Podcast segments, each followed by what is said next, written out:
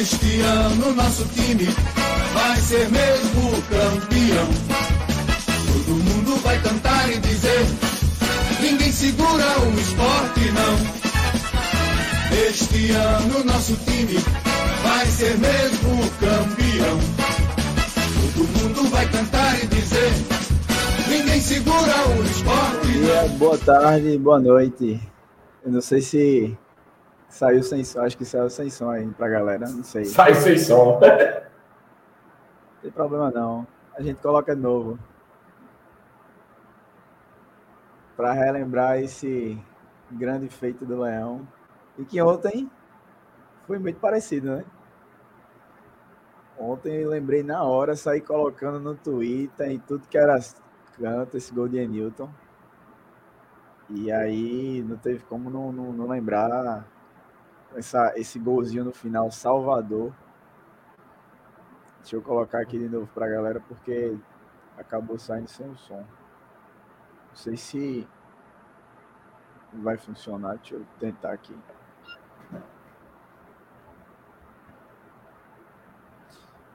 Ver se a galera vai chegando aí também para fazer essa live junto com a gente. Talvez o Hugo entre também, direto do Ceará.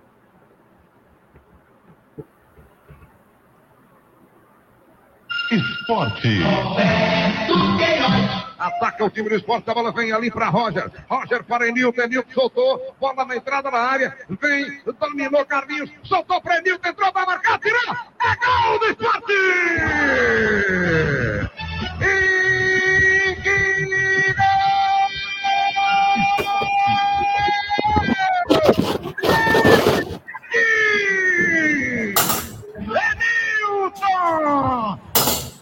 Vamos para o minuto final.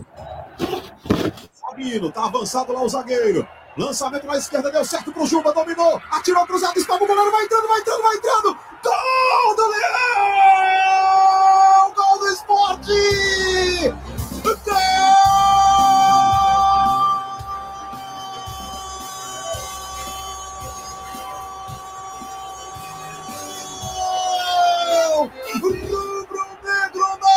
Na luta da raça aos 52! Agora, agora foi com som, né? Agora saiu.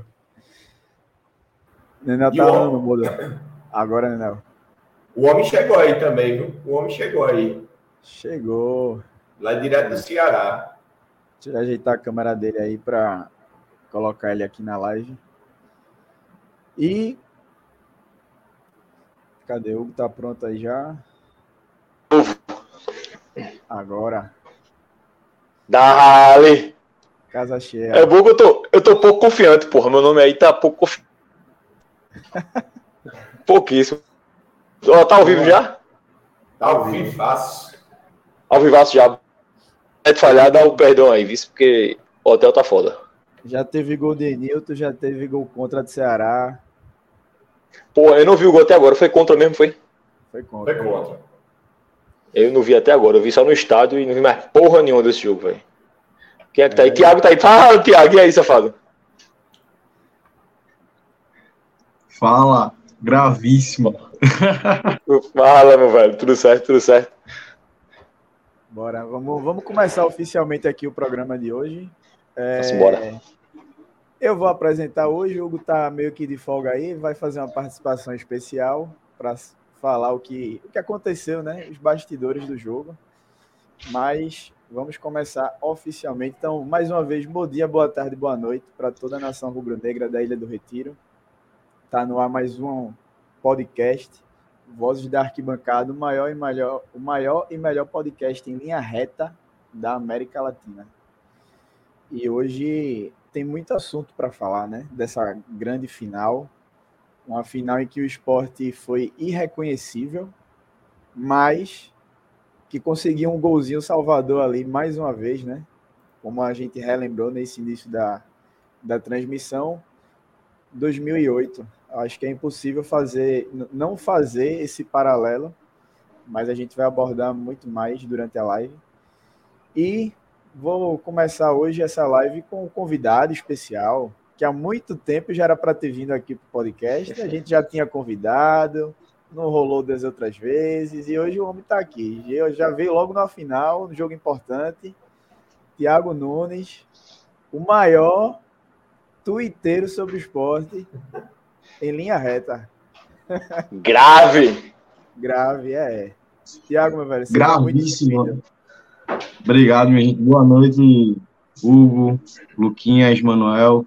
É muito bom falar sobre o Esporte Clube do Recife, né? É bom falar sobre o esporte, falar sobre os perrengues, sobre os aperreios, mas falar daquilo que o esporte vem proporcionando. Ontem, um dia irreconhecível, deixou muito torcedor com dor de cabeça, mas no final teve um golzinho que acendeu a esperança e acendeu a, a força que a gente vai ter na Ilha do Retiro para tentar reverter esse resultado. É um prazer estar aqui com vocês, né? Luquinha me queimou duas outras vezes, vamos participar hoje. Aí não mandou o link, fingia que eu não existia. Aí depois pô, encontrava o cabo na Ilha do Retiro. Quem é esse daí? Nunca vi, não. Aí ele, não, depois a gente vai participar da live. Mas enfim, cheguei e hoje a gente tá aqui para conversar um pouquinho do esporte. Boa, Tiago. Ó, deixa eu só te pedir um favor. Tu tá no celular, né? Tô. Tu consegue virar a tua câmera na horizontal? Tentarei. Eu tô dando suporte aqui, ele não tá querendo virar, não, mas eu vou tentar. Ah, pronto, vê aí. Se não rolar, vai assim mesmo. É, o nosso o nosso outro integrante aqui da mesa, da live, Nenel, Manuel Bastos. Seja bem-vindo, Nenel. Tá Valeu, vivo? galera. Tô vivo e tô puto pra caralho. Eu, eu tô nervoso. Eu tava ontem, eu tô desde ontem nervoso pra desabafar dessa porra. É, o esporte irreconhecível, é, o esporte que eu temia, que eu já cheguei a falar em live, acho que uma vez com o Hugo, não adianta estar tá ganhando a porra toda e pipocar na final. E eu digo o que eu disse ontem pro pessoal, eu falei, vou entrar na live de amanhã e o que eu vou dizer é que acabou o amor. Acabou o amor, tem que jogar, caralho. Na final, porra! Que putaria do caralho. Mas vamos lá, que eu tenho muita coisa hoje para falar dessa porra. Boa, né? O homem tá mais revoltado do que o normal hoje. E direto do Ceará, Hugo sofreu muito ontem lá no estádio, em loco. Além Menos de estar tá trabalhando, além de estar tá trabalhando, sofreu como diretor é, é, de torcidas, também sofreu como torcedor. Já não basta o aperreio é, é, de uma vez, ele vai logo para duas vezes. Ele aumenta o aperreio dele. Porra, Mas, foi foda, viu? Seja, seja bem-vindo, velho. Como é que estão as coisas por aí? Porra, tá quente, velho. Calor desgraçado aqui. Mas. Mas, porra, foi, foi uma semana corrida. Semana corrida, mas no fim das contas, acho que acabou sendo um, aquele golzinho no final ali. Foi uma semana boa. Acho que diante de tudo que ocorreu a semana aqui, diante daquele jogo que o Sport fez, principalmente o segundo tempo ali, que eu até comentei, coloquei no privado hoje. O primeiro tempo do Sport não me ofendeu, assim, por mais ter levado dois gols, mas em termos de jogo jogado, assim, porra, eu achei o Sport mal, acho que tão mal quanto o Ceará, assim. Ninguém fez nada no jogo, só que os caras acertam um chute com 20 segundos e no final acharam um gol de bola parada ali. Mas o segundo tempo, meu irmão, pelo amor de Deus, porra. Eu não sei em que momento do segundo tempo o esporte começou a jogar, vocês vão falar isso depois, mas até aquele momento, eu tava comentando com o pessoal que tava perto de mim, velho, leva 2 a 0 para casa, que tá tudo certo. Lá na ilha a gente resolve. Porque a, a chance da gente levar 3, 4 aqui é gigante, porra, gigante, e tava um absurdo, assim. Então a sensação no estádio ontem, quando o Love perde aquele gol, o de Love foi depois do do de Vargas, né? Maluquinhas, antes, antes de eu começar logo, que eu vou ter que sair daqui a pouco, então a internet tá ruim também. Faz logo a blogueiragem que tu não fez. Deixa eu te dar uma lição, pô. Tem que fazer, o apresentador tem que fazer a blogueiragem, pô. Pelo amor de Deus, pô. Faz logo esse negócio que aí eu começo. Bicho safado. Eu que lembrei a ele aqui no WhatsApp, velho. Galera, é, aquela nossa velha blogueiragem aqui de sempre, né? Nossos recados para vocês seguirem as nossas redes sociais, que a gente está cada vez mais tentando interagir com vocês pelo Twitter, pelo Instagram a gente tenta se virar do jeito que pode, ali se vira nos 30, porque aqui é todo mundo, tirando o Gil, que trabalha com isso, é todo mundo inimigo da internet. Então, a gente tenta fazer o máximo possível para levar o melhor do conteúdo do esporte para vocês. Mas se inscrevam aí no nosso canal, tá? O Voz da Arquibancada no YouTube. Se inscrevam no canal, ativem o sininho também, é importante para que vocês não percam nenhuma live da gente, vocês recebam as notificações quando a gente iniciar as lives. De vez em quando a gente tem umas lives surpresas por aí, então é mais importante ainda. Deixem o like, tá? Nessa live, porque cada vez mais o YouTube vai recomendar o conteúdo do Vozes para mais, mais pessoas. E também o nosso Twitter e o nosso Instagram, o arroba Vozes da Bancada Underline beleza? Sigam lá, tanto no Twitter quanto no Instagram, para fortalecer esse projeto que é de torcedor para torcedor. Agora, começando oficialmente, para a gente entrar nos acontecimentos da, da final dessa partida que aconteceu nessa quarta-feira no Castelão, é chamar o Hugo aqui para bater esse papo com a gente, para explicar como foi que os bastidores né, do jogo, a chegada, é, todo o clima da torcida do esporte lá no Castelão, as dificuldades que a torcida enfrentou para entrar no estádio, durante o jogo, depois do jogo. Enfim, tudo, todo esse clima de final que ele vivenciou lá, junto com o Zamboni, junto com o Gil e outros amigos rubro-negros que lá estavam presentes. Hugo, manda ver aí. Vamos embora, vamos embora. Hoje eu até fiz um, um tweet mais cedo, que eu não sou de tweet, mas eu fiz um fio até lá falando sobre a, a experiência da semana minha e de Zamboni, enquanto diretoria de relacionamento com o torcedor, a gente. Acho que, acho que quem tá aqui na live deve saber, não sei se todo mundo. Eu tô pelo celular, não tô vendo os comentários, não sei quem tá, quem não tá. Mas a turma que, que é mais, mais assídua não pode já sabe, mas eu faço parte da diretoria de relacionamento com o torcedor, então. Eu e Zamboni a gente veio na segunda-feira, né? Nenel, quem é que tá comandando a live? É o Luquinhas. Né? Luquinhas, se tu quiser botar meu Twitter lá no comentário pra galera dar uma olhada depois, porque aí eu não preciso nem falar tudo, mas eu e Zé Bones, a gente chegou aqui na segunda-feira, a gente tá em contato com o Ceará faz, porra, desde o jogo do primeiro turno, a gente tá em contato com o Ceará, com o pessoal do Ceará. Mandar até um abraço pra galera aqui do Ceará, a gente vou nomear em Tiago Vale, que é diretor de operações do Ceará, Veridiano, esqueci o cargo dele, mas é gente boa pra cacete, e Medina, que é o cara da informática do Ceará. Então, mandar um abraço para os três, pros três e, e agradecer o suporte dado essa semana aí. Acho que rivalidade, como ficou bem claro para a gente essa semana, fica muito dentro de campo para a torcida. Diretoria não tem que ter rivalidade. Então, enquanto, enquanto eu estava como. Era, era pai no Senhor e brincava, brinquei com os caras algumas vezes sobre isso. Até ofereci a Medina, porra, um dia antes do jogo, eu digo, porra, vamos fazer um trato. Tu tira teu goleiro, eu tiro o meu amanhã, vamos ser goleiro, bora ver quem ganha porque eu tava com medo do que acontecer. E, porra, pegou ingresso, eu conheci o Ceará. A gente pode até fazer um programa sobre isso depois, a gente deve fazer alguma coisa sobre isso, para mostrar, falar da estrutura do clube, do Ceará, que é uma coisa, assim, fora, fora da curva para para nossa realidade, sabe? Um clube menor em estrutura, menor em tamanho também, o Ceará é menor que o esporte, não vou nem. Mas eu falo menor na estrutura física mesmo, assim, um clube menorzinho, mas que tem tudo que, que precisa, sabe? E tudo funciona. Então, acho que é uma lição que a gente pode tirar daqui, que o esporte pode levar para tentar aplicar algumas coisas em Recife também que, que a gente está vendo que dá resultado. É, na terça-feira a gente fez um, uma reunião de operação de jogo, que sempre tem, né? E a gente foi convidado pelo Ceará para fazer, então fui com o Zamboni, então eu e o Zamboni. Aí estava presente o Ceará, né? O clube, a Federação Cearense, estava presente Cearense, Polícia Militar, Polícia Civil, Bombeiro, é, o pessoal da Arena Castelão, o pessoal da, da Brax, que fez o show de abertura lá, aquelas coisas lá, foi o pessoal da Brax. E a gente participou da, da reunião e assim, porra, a estrutura da Arena Castelão é muito boa. Quem conhece a Arena já sabe, mas quem não conhece, a estrutura é muito boa do Castelão.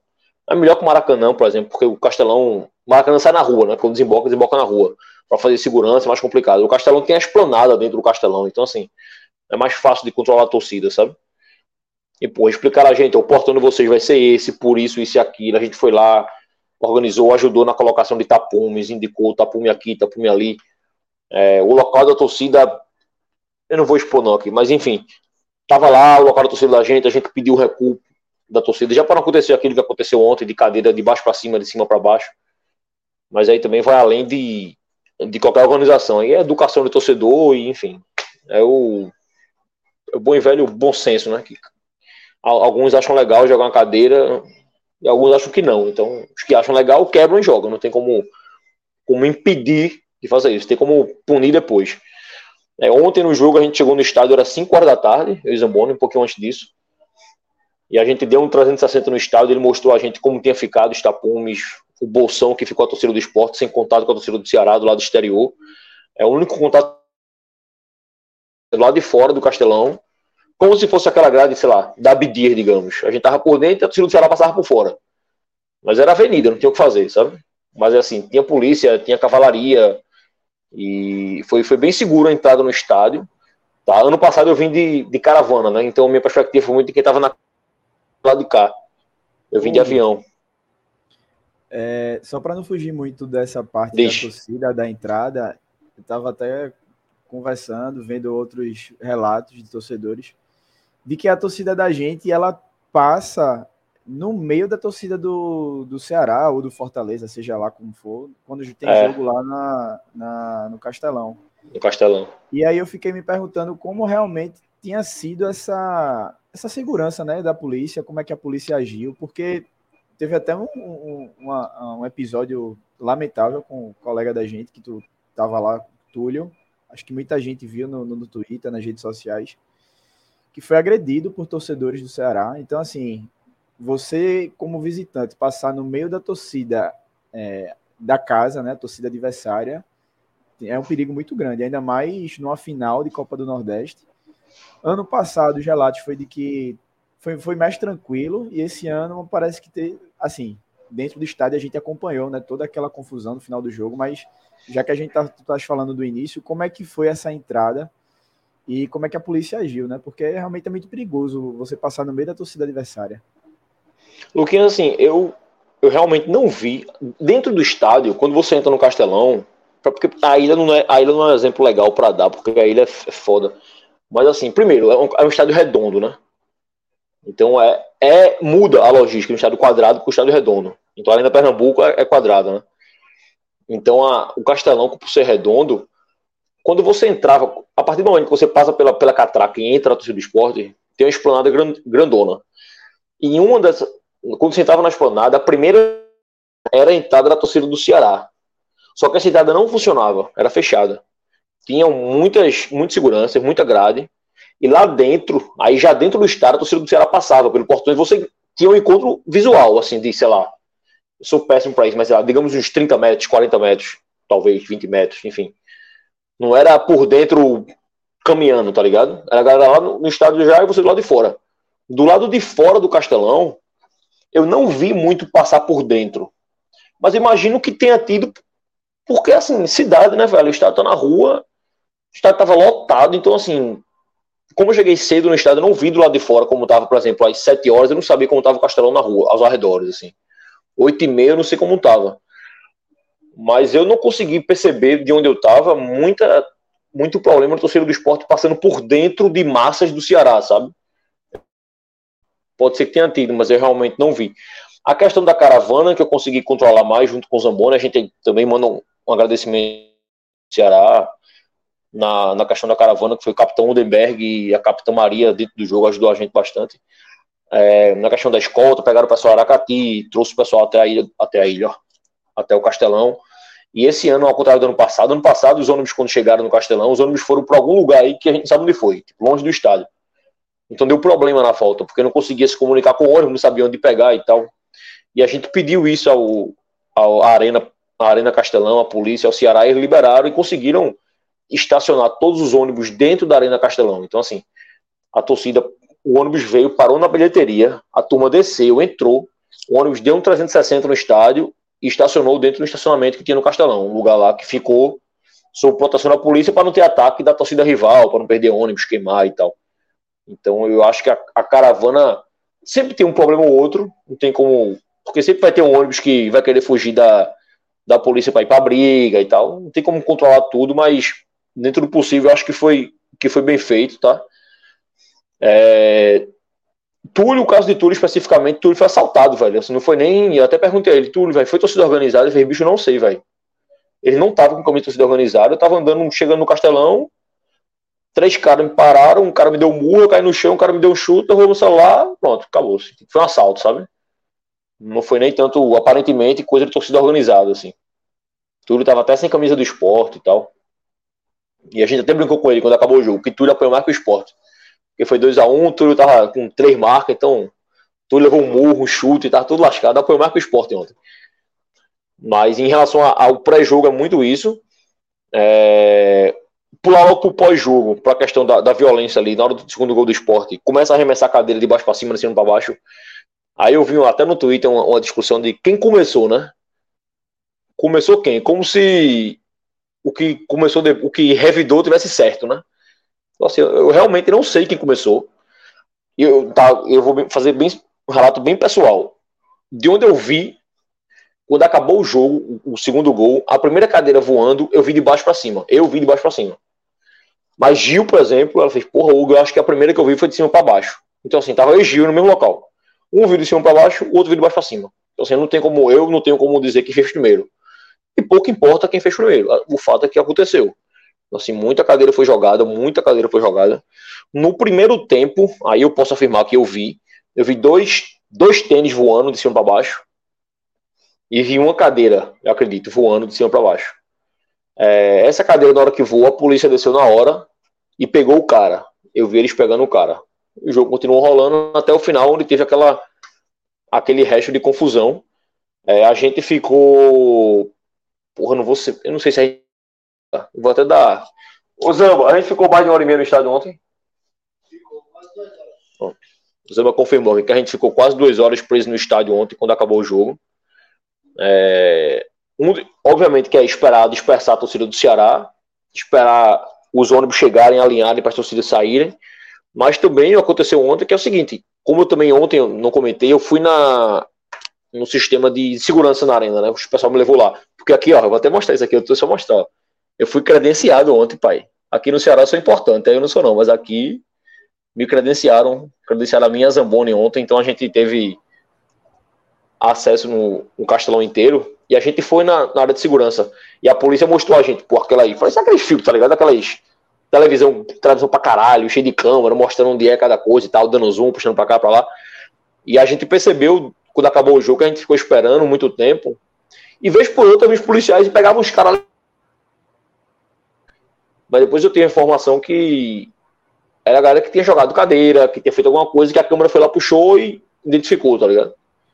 Então rolou, rolou isso também. Após a dispersão, após a abertura do portão para a gente ir embora, confesso que eu não vi direito como foi o embarque, porque tava muita gente. Eu tava com Giovana, o Bono tava com Júlia, e eu encontrei o cara do Ceará, Thiago. E Thiago falou: não, vamos por aqui. Ele também passou o relato do jogo, de como foi pelo lado deles. E me levou pro estacionamento do Ceará pra gente pedir Uber lá do outro lado. Então acabei que não vi direito o embarque da, da torcida do esporte, mas a gente conversando com o pessoal das torcidas pelo, pelo celular, aparentemente não teve nenhuma confusão no embarque, não, aqui não. A saída da escolta foi. Acho que o pessoal conseguiu, conseguiu sair direitinho. Esse, esse foi o pré-jogo e o pós-jogo, uma visão da gente que estava trabalhando no jogo. É, sim, uma pausa rapidinha, eu sou muito otário, tá? Porque ontem eu podia ter visto o jogo no camarote da Confute, que a gente foi convidado, mandar um abraço pro pessoal da Confute aí. Eles deram um convite para mim e pra Zamboni pra ver o jogo no camarote, aí tava Tininho, só, porra, só os caras importantes do, do, mundo. Aí você já pede ao pessoal da Confute para convidar o Vozes para Confute. Pra volta, né? Novembro, né? É novembro? Vai ter um agora, vai ter, é, Salvador em novembro e tem um agora em julho em, no Rio de Janeiro. Rio de Janeiro já é mais distante, talvez seja mais complicado. Mas Salvador. Mas Salvadorzinho. Vai Salvador vai rolar, né? Fala Vou falar com o Arthur. Da Confute e vai todos os integrantes do Vozes. Vou falar com o Arthur, vou falar com o Arthur. Gil participou da experiência com Fute ontem, porque eu sou otário, né? Que a gente ganhou a parada. Aí o cara fez, ó, oh, velho, eu consegui dois ingressos de última hora. Aí eu e Zamboni, né, porra, dois diretores, dois caras. Pá, aí o que, é que eu faço? Não, pô, toma aí pra Gil pra Júlia e a gente vai trabalhar feito um corno no estádio. Aí as meninas mandam foto de dentro do vestiário, comendo, bebendo, e eu morrendo de sede lá, falei, tem um copo d'água pra mim, é foda mesmo. Aí a gente voltou, peguei as meninas e fomos pra arquibancada, né? Porque, como bom diretor e bom torcedor, eu vou jogo na arquibancada, não vou ver jogo em camarote, né? Correto. E o, e o jogo, velho, assim. Ó, Rafael, mas, mas relógio. Existe Se a Amanda relógio, velho. nessa live, não vai dar bom, não. Relógio não aparece no estádio. Relógio não faz mais nada pelo Muito esporte e fica soltando graça. Vai controlar teu chefe? Oxi. E a gente. Que é Gil? Aparece aqui, Gil. Oi, gente, boa noite. Só pra avisar, meu amor, que tá todo mundo esperando pra jantar, viu? Tá certo. Tá bom, vozes assim, só pra avisar que tá todo mundo com fome, Nem falei do o jogo Hugo, ainda. que disse que ia passar 10 minutinhos na live, Ah. já tá aqui a meia hora 28. e eu tô com fome. Vai, então buraco aparece aí, negro, deixa eu- Vocês mesmos sabem. Cadê o copo? Cadê o copo? Eu trouxe pra você. Ó, copinho da final, ó, que o cara ganha na Confute. Então, final Copa do Nordeste foi uma experiência massa. Gil vai contar. Domingo faz podcast, tu, né? Faço. Domingo Gil conta a experiência dela lá. E. Enfim, aí começa o jogo, fala rapidinho do jogo. Acho que o jogo é o que eu tenho menos pra falar aqui. Porque o Nenel estava muito puto e tal, não sei o que. Pô, a sensação de estar no jogo parece que, pelo menos pra mim, me deixa menos puto, tá ligado? Parece que você tá lá, você começa que. Acho que você joga a raiva toda pra fora durante o jogo. Acaba o jogo, você fica mais. mais calmo. Assim, começa o jogo, o Sport leva um gol. Tipo, Começou, apitou gol. Tipo, o Sport Love bate a bola pra trás. A Ronaldo, se não me engano. O Ronaldo toca pra Sabino. Sabino dá um bombom. Aí o goleiro pega, eu acho. Eu não lembro se o goleiro dá um chutão ou se é um zagueiro do Ceará que dá um chutão. Eduardo olha, a bola cai no cara do Ceará, chuta, é gol. Uf, começou o jogo, então. O jogo começa ali. É... Pra falar de Renan, não acho que Renan tenha culpa no gol, tá? Tipo, Uma bola difícil. Mas só mostra que ele não pega a bola difícil, porra. Surpresa de zero pessoas. Tipo, ele não vai pegar a bola difícil nunca. Ele leva, às vezes, os gols fáceis. Foi um gol levado pro goleiro tipo Renan. É, pô, assim. Maílson pegasse aquela bola, talvez Maílson levasse o gol também. Como levou um do Bahia ano passado, um de Jacaré, sei lá. Mas Maílson pegava aquela bola também algumas vezes. Então, é Renan, velho. Assim, não tem muito que. Me deu muita mais raiva de Renan. Tem um lance no primeiro tempo ainda, eu não lembro quem chuta a bola, sei lá. O cara chuta, sei lá, chuta a bola fraca e Renan dá uma espalmada assim. Cai mal, cai atrasado, sei lá, espalma a bola, levanta pra pegar em dois tempos, uma bola que não era fácil. Sabe? Aquilo me assusta muito mais do que aquele gol. É, mas eu até comentei com o Luquinhas hoje. Acho que do, do gol do Ceará. Do gol do Ceará, não, vai. Do 3, 4 minutos, que o Sport ainda ficou meio apavorado, assim. Dos 5 minutos do primeiro tempo até. O gol do Ceará foi com quanto tempo? Os 44, 43 do primeiro tempo? Por aí, né? Por aí. Pronto. Acho que do, dos 5 minutos do primeiro tempo até o gol do Ceará, o Sport não fez um jogo pior do que o Ceará, não. Acho que o Sport estava jogando igual para igual. Um jogo ruim. O jogo estava ruim. Acho que o Ceará não atacava. O Sport tentou uma ou duas oportunidades ali. Acho que a gente estava no estádio. Teve uma muito clara que eu percebi a jogada, acho que Juba dá para Cariús na esquerda, assim. Aí Love. 45 minutos o gol do Ceará. 2 a Pronto. 0. É. Então, assim, foi o primeiro tempo inteiro. Que se não tivesse tido aquele gol no primeiro, no primeiro segundo de jogo, acho que ia ser um jogo chato, 0 a 0 Acho que não, não ia mudar muito o jogo, não. Eu acho que o Sport teve uma ou duas boas jogadas, tentativas de jogada construída no primeiro tempo, mas que errou o último passe, se afobou. O Sport não estava bem ontem, tecnicamente. Assim, os caras, tipo, Cariús errando cruzamento, Juba errando cruzamento, o Redinho cagando no campo, o Jorginho não estava tão bem, Ronaldo, pelo amor de Deus, Eduardo estava mal. Então, assim, tava todo mundo mal ontem, velho. No primeiro tempo, assim, eu acho que eu salvo Love, acho que Love fez um bom primeiro tempo ontem, coisa. Acho que Thierry fez um bom primeiro tempo, com alguns, alguns falhas ainda, mas acho que Thierry fez um bom primeiro tempo. E só, velho, acho. Assim, o resto, não porra nenhuma primeiro tempo. Porra nenhuma. E vai, vai pro intervalo com 2 a 0 nas costas. Quando volta, volta com o Pedro lá bandeira, que era que todo mundo sabia que ele ia fazer. Eu acho que o erro dele foi não entrar com Pedro, como a gente já comentava há algum tempo. Mas todo mundo sabia que ele ia botar Pedro. É, eu não, não sei se ele botou Pedro, por exemplo, porque o Ronaldo tava ruim, ou porque o Ronaldo tava amarelado. Ou os dois, tá ligado? Chumito pelo amarelo. É, então. Porque assim, se for porque o Ronaldo tava ruim, me leva a crer que sábado, por exemplo, Pedro, Pedro possa ser titular. Mas se for pelo amarelo, vamos com o Ronaldo de novo. Então, vamos ver como vai ser sábado. Acho que sábado ele vai responder isso. É, Pedro entrou mal no jogo. Pedro entrou mal pra caralho no jogo. Eu arrisco dizer que os primeiros 10 ou 15 minutos de Pedro foram pior que Ronaldo. Eu digo, caralho, meu irmão, esse boy tá errando tudo, velho. Pelo amor de Deus, que porra é essa? É, Bandeira não entrou tão bem, mas também entrou melhor do que Edinho, menos ruim que Edinho. É... dos que entraram, acho que Vargas, porra, até comentei com o Lucas, porra, a visão no estádio é outra, a loucura é outra. Eu não sei se Vargas foi bem ou mal, não sei. Eu vi gente dizendo que ele foi bem, vi gente dizendo que ele foi mal. Pra mim, ele Sim. perdeu um gol, puto. É, pra mim, ele perdeu um gol, ponto. Fiquei puto com isso.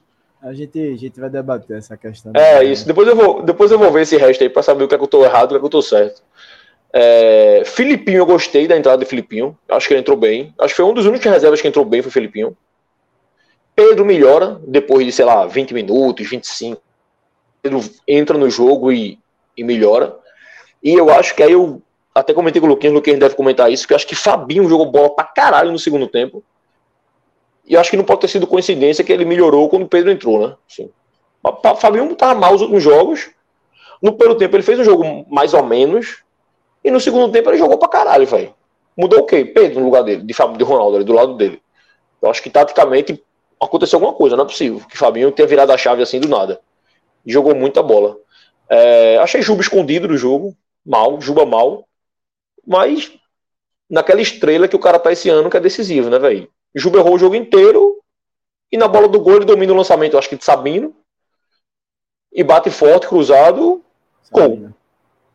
Então, assim, é um cara que tá naquela fase que você não pode tirar o cara do time, né? Porra, tá mal, tá mal, tá mal, mas deixa o cara. Somente jogo assim, deixa o cara que vai que essa porra resolve. E resolveu. É, Love perde um gol. Achei. Não entendi também como é que ele perde aquele gol. No estádio foi uma loucura aquele ali. Quando a bola sobra pra ele, que ele faz assim pro lado pra driblar o goleiro, eu digo, porra, quando o goleiro cair, ele vai dar no outro lado, abraço. Ele puxa a bola e se atrapalha. E não foi pênalti, claramente não foi pênalti. O de Vargas foi um- uma loucura, porque o goleiro do Ceará é bom.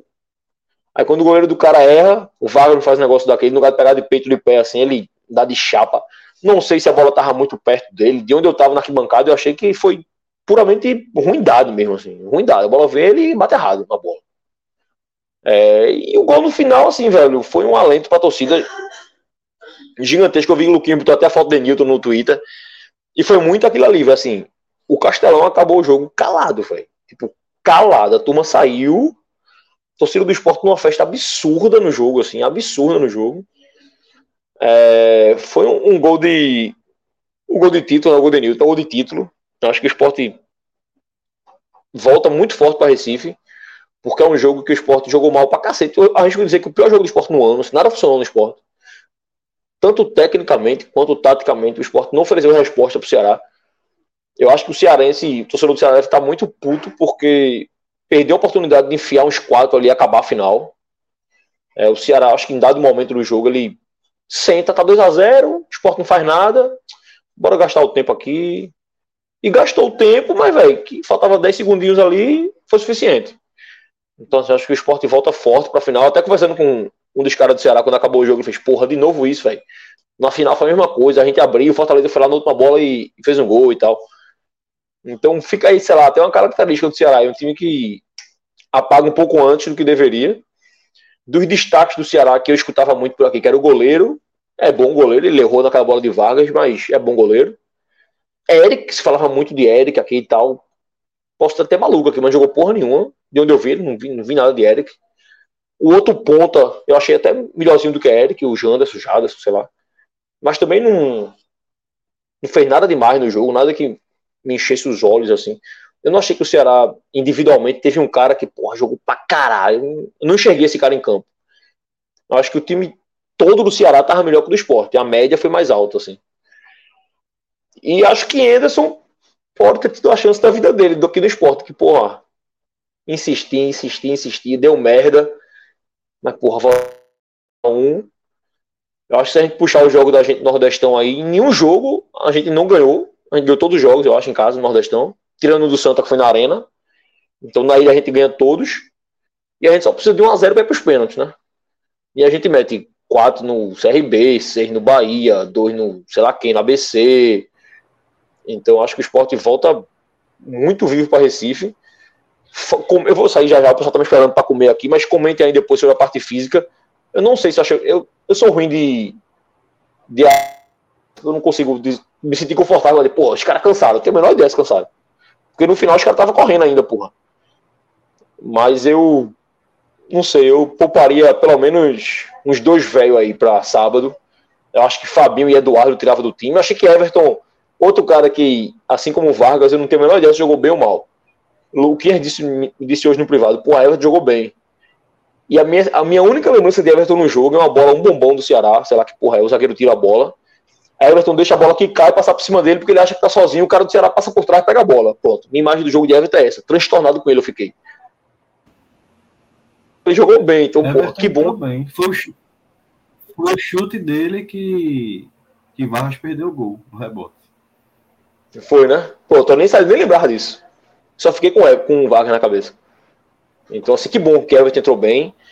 Então, acho que eu, eu poupava Eduardo e Fabinho no, no sábado.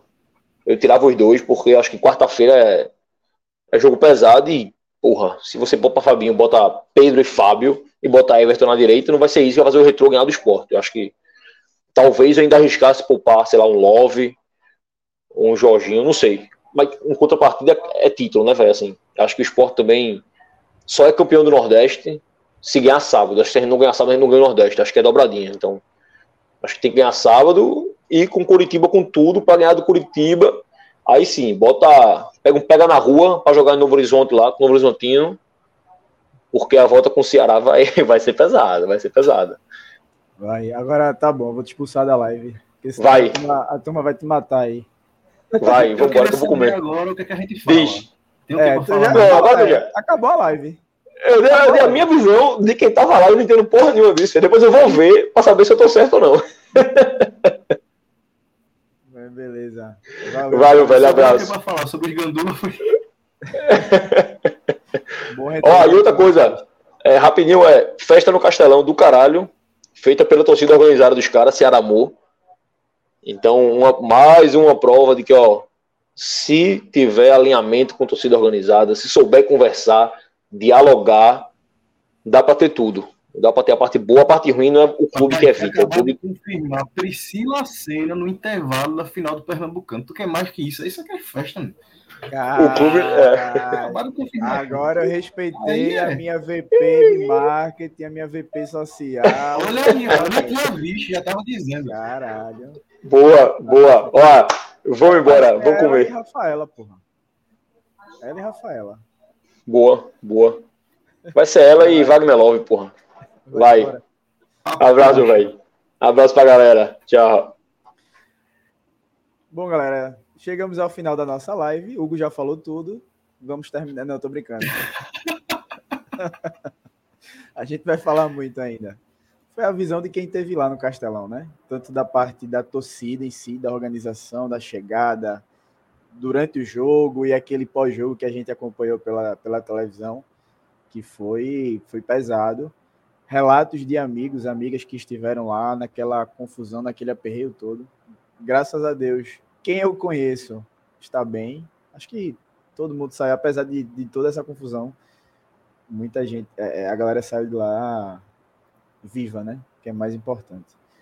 É, antes da gente começar de fato aqui o nosso debate, as nossas análises com o Thiago, com o Nenel, deixa eu só colocar essa foto aqui na tela, porque esse homem aqui é, é meu ídolo e é, é, é um absurdo que esse cara representa na história do Esporte Clube do Recife. Eu, quando vi Durval é, chegando no estádio, dando entrevista e tal, aquele nervosismo dele né, na frente das câmeras que a gente a gente tá acostumado. Mas quando eu vi Durval entrando com a taça, porra, vi- vieram todas as lembranças positivas, todas as taças que ele levantou aqui na ilha enquanto capitão. Então, foi, foi muito bom ver ele representando o esporte, entrando com a taça junto com. Eu não lembro, por favor, me, me digam aí quem é o outro representante, o representante do Ceará. Provavelmente é um ex-jogador do Ceará também. Desculpa, não, não recordo o nome dele. Mas fica aí o registro aqui na nossa live de ver Duval entrando com a taça da Copa do Nordeste. Taça que ele já levantou em 2014, o nosso último título no torneio. No ano do retorno dele, né? Muito importante destacar. No O Sport, vinha, dele. o Sport vinha de três anos sem ganhar porcaria nenhuma. Duval vem, ganha Pernambucano, ganha a Copa do Nordeste. Mostra realmente é, força. O último título com ele em campo, 2010, volta e, e conquista outra, outra taça do Nordeste. né? Fede a título. Mas é isso. Senhores, vamos entrar de fato no jogo aqui, né? Fazer o nosso debate, nossas análises. E eu vou começar com o Tiago, por ser o nosso convidado especial da, da, do podcast. E eu queria saber, Tiago, a tua visão desse, desse jogo, principalmente no primeiro tempo, né? Como é que tu viu o esporte, a postura em campo? E eu já vou fazer essa pergunta para tu, mas Nenel também pode responder quando ele for fazer os comentários dele. O que é que vocês, enquanto vocês acham que essa situação de Cariús, que está sendo investigado, né, por conta de resultados que foram manipulados na Série A na temporada passada, ele está sendo investigado, pegaram o celular dele, notebook, enfim, todos os possíveis informações e, e aparelhos que, que ele tem, a polícia confiscou, né, para fazer a investigação. O quanto, o quanto é que vocês acham que isso pode ter impactado no time, no psicológico do time, porque a gente viu um esporte muito diferente do que a gente está acostumado em 2023. É, respondendo a tua primeira pergunta, Luquinhas, a gente, quando olha o primeiro tempo do esporte, a gente vê um esporte apático. A palavra é essa, a apatia do esporte e não tem entrado na final decisiva de Copa do Nordeste. O que acontece é que o esporte entrou da mesma forma que jogou a partida contra o Retrô, um esporte com freio de mão puxado. É lógico que você levar um gol a, a menos de 30 segundos de jogo muda completamente a tua estratégia, muda completamente tudo aquilo que tu tinha planejado para o jogo. É, embora o, o, gol tenha sido no início e existia tempo suficiente para o time melhorar. É, também não era novidades para ninguém que a torcida já vinha alertando os problemas que a gente encontrava no gol com o Renan, não era problema nenhum que a torcida já vinha alertando do, da disposição do senhor Ronaldo Henrique em ficar andando dentro de campo e não contribuindo com a marcação alta do esporte. A, a, gente vem enxergando isso não só de agora. É porque os jogos de Pernambucano ele tem o poder de fazer a gente não enxergar certo tipo de coisa. Ou a gente enxerga e finge que não vê.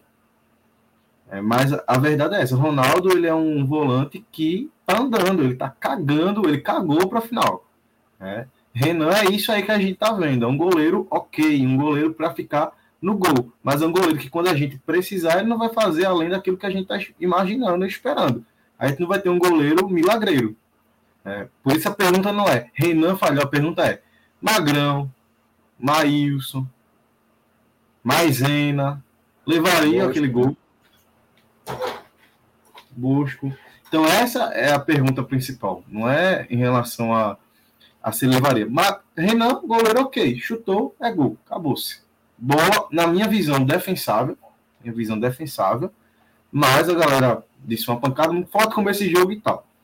Mas para mim o esporte muito desligado. O esporte depende muito, Luquinhas e Manuel, da tríade. Né? O esporte depende muito de Jorginho bem, Juba bem e Love bem. E ontem só Love entrou para jogo. É, Juba começou muito mal e Jorginho pior ainda. Jorginho estava errando passe de 5 metros de dois metros, é, não estava conseguindo inverter jogadas, não estava conseguindo fazer o principal. Jorginho ele foi contratado é, esse ano para fazer aquilo que o esporte tinha de maior dificuldade no ano passado: infiltração pelo meio.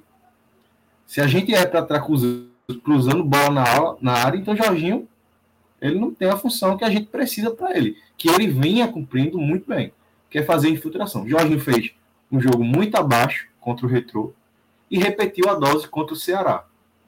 É, na minha visão, o Ceará soube aproveitar muito bem a pane do esporte. Quando foi a partir dos 30 minutos de jogo, o esporte deu outra pane em campo. O Ceará começou a ter o controle de jogo. E no final teve o gol é, no escanteio também no, na parte desligada da nossa defesa. Nossa defesa não costuma falhar, falhou, não tirou uma bola simples, Cariús.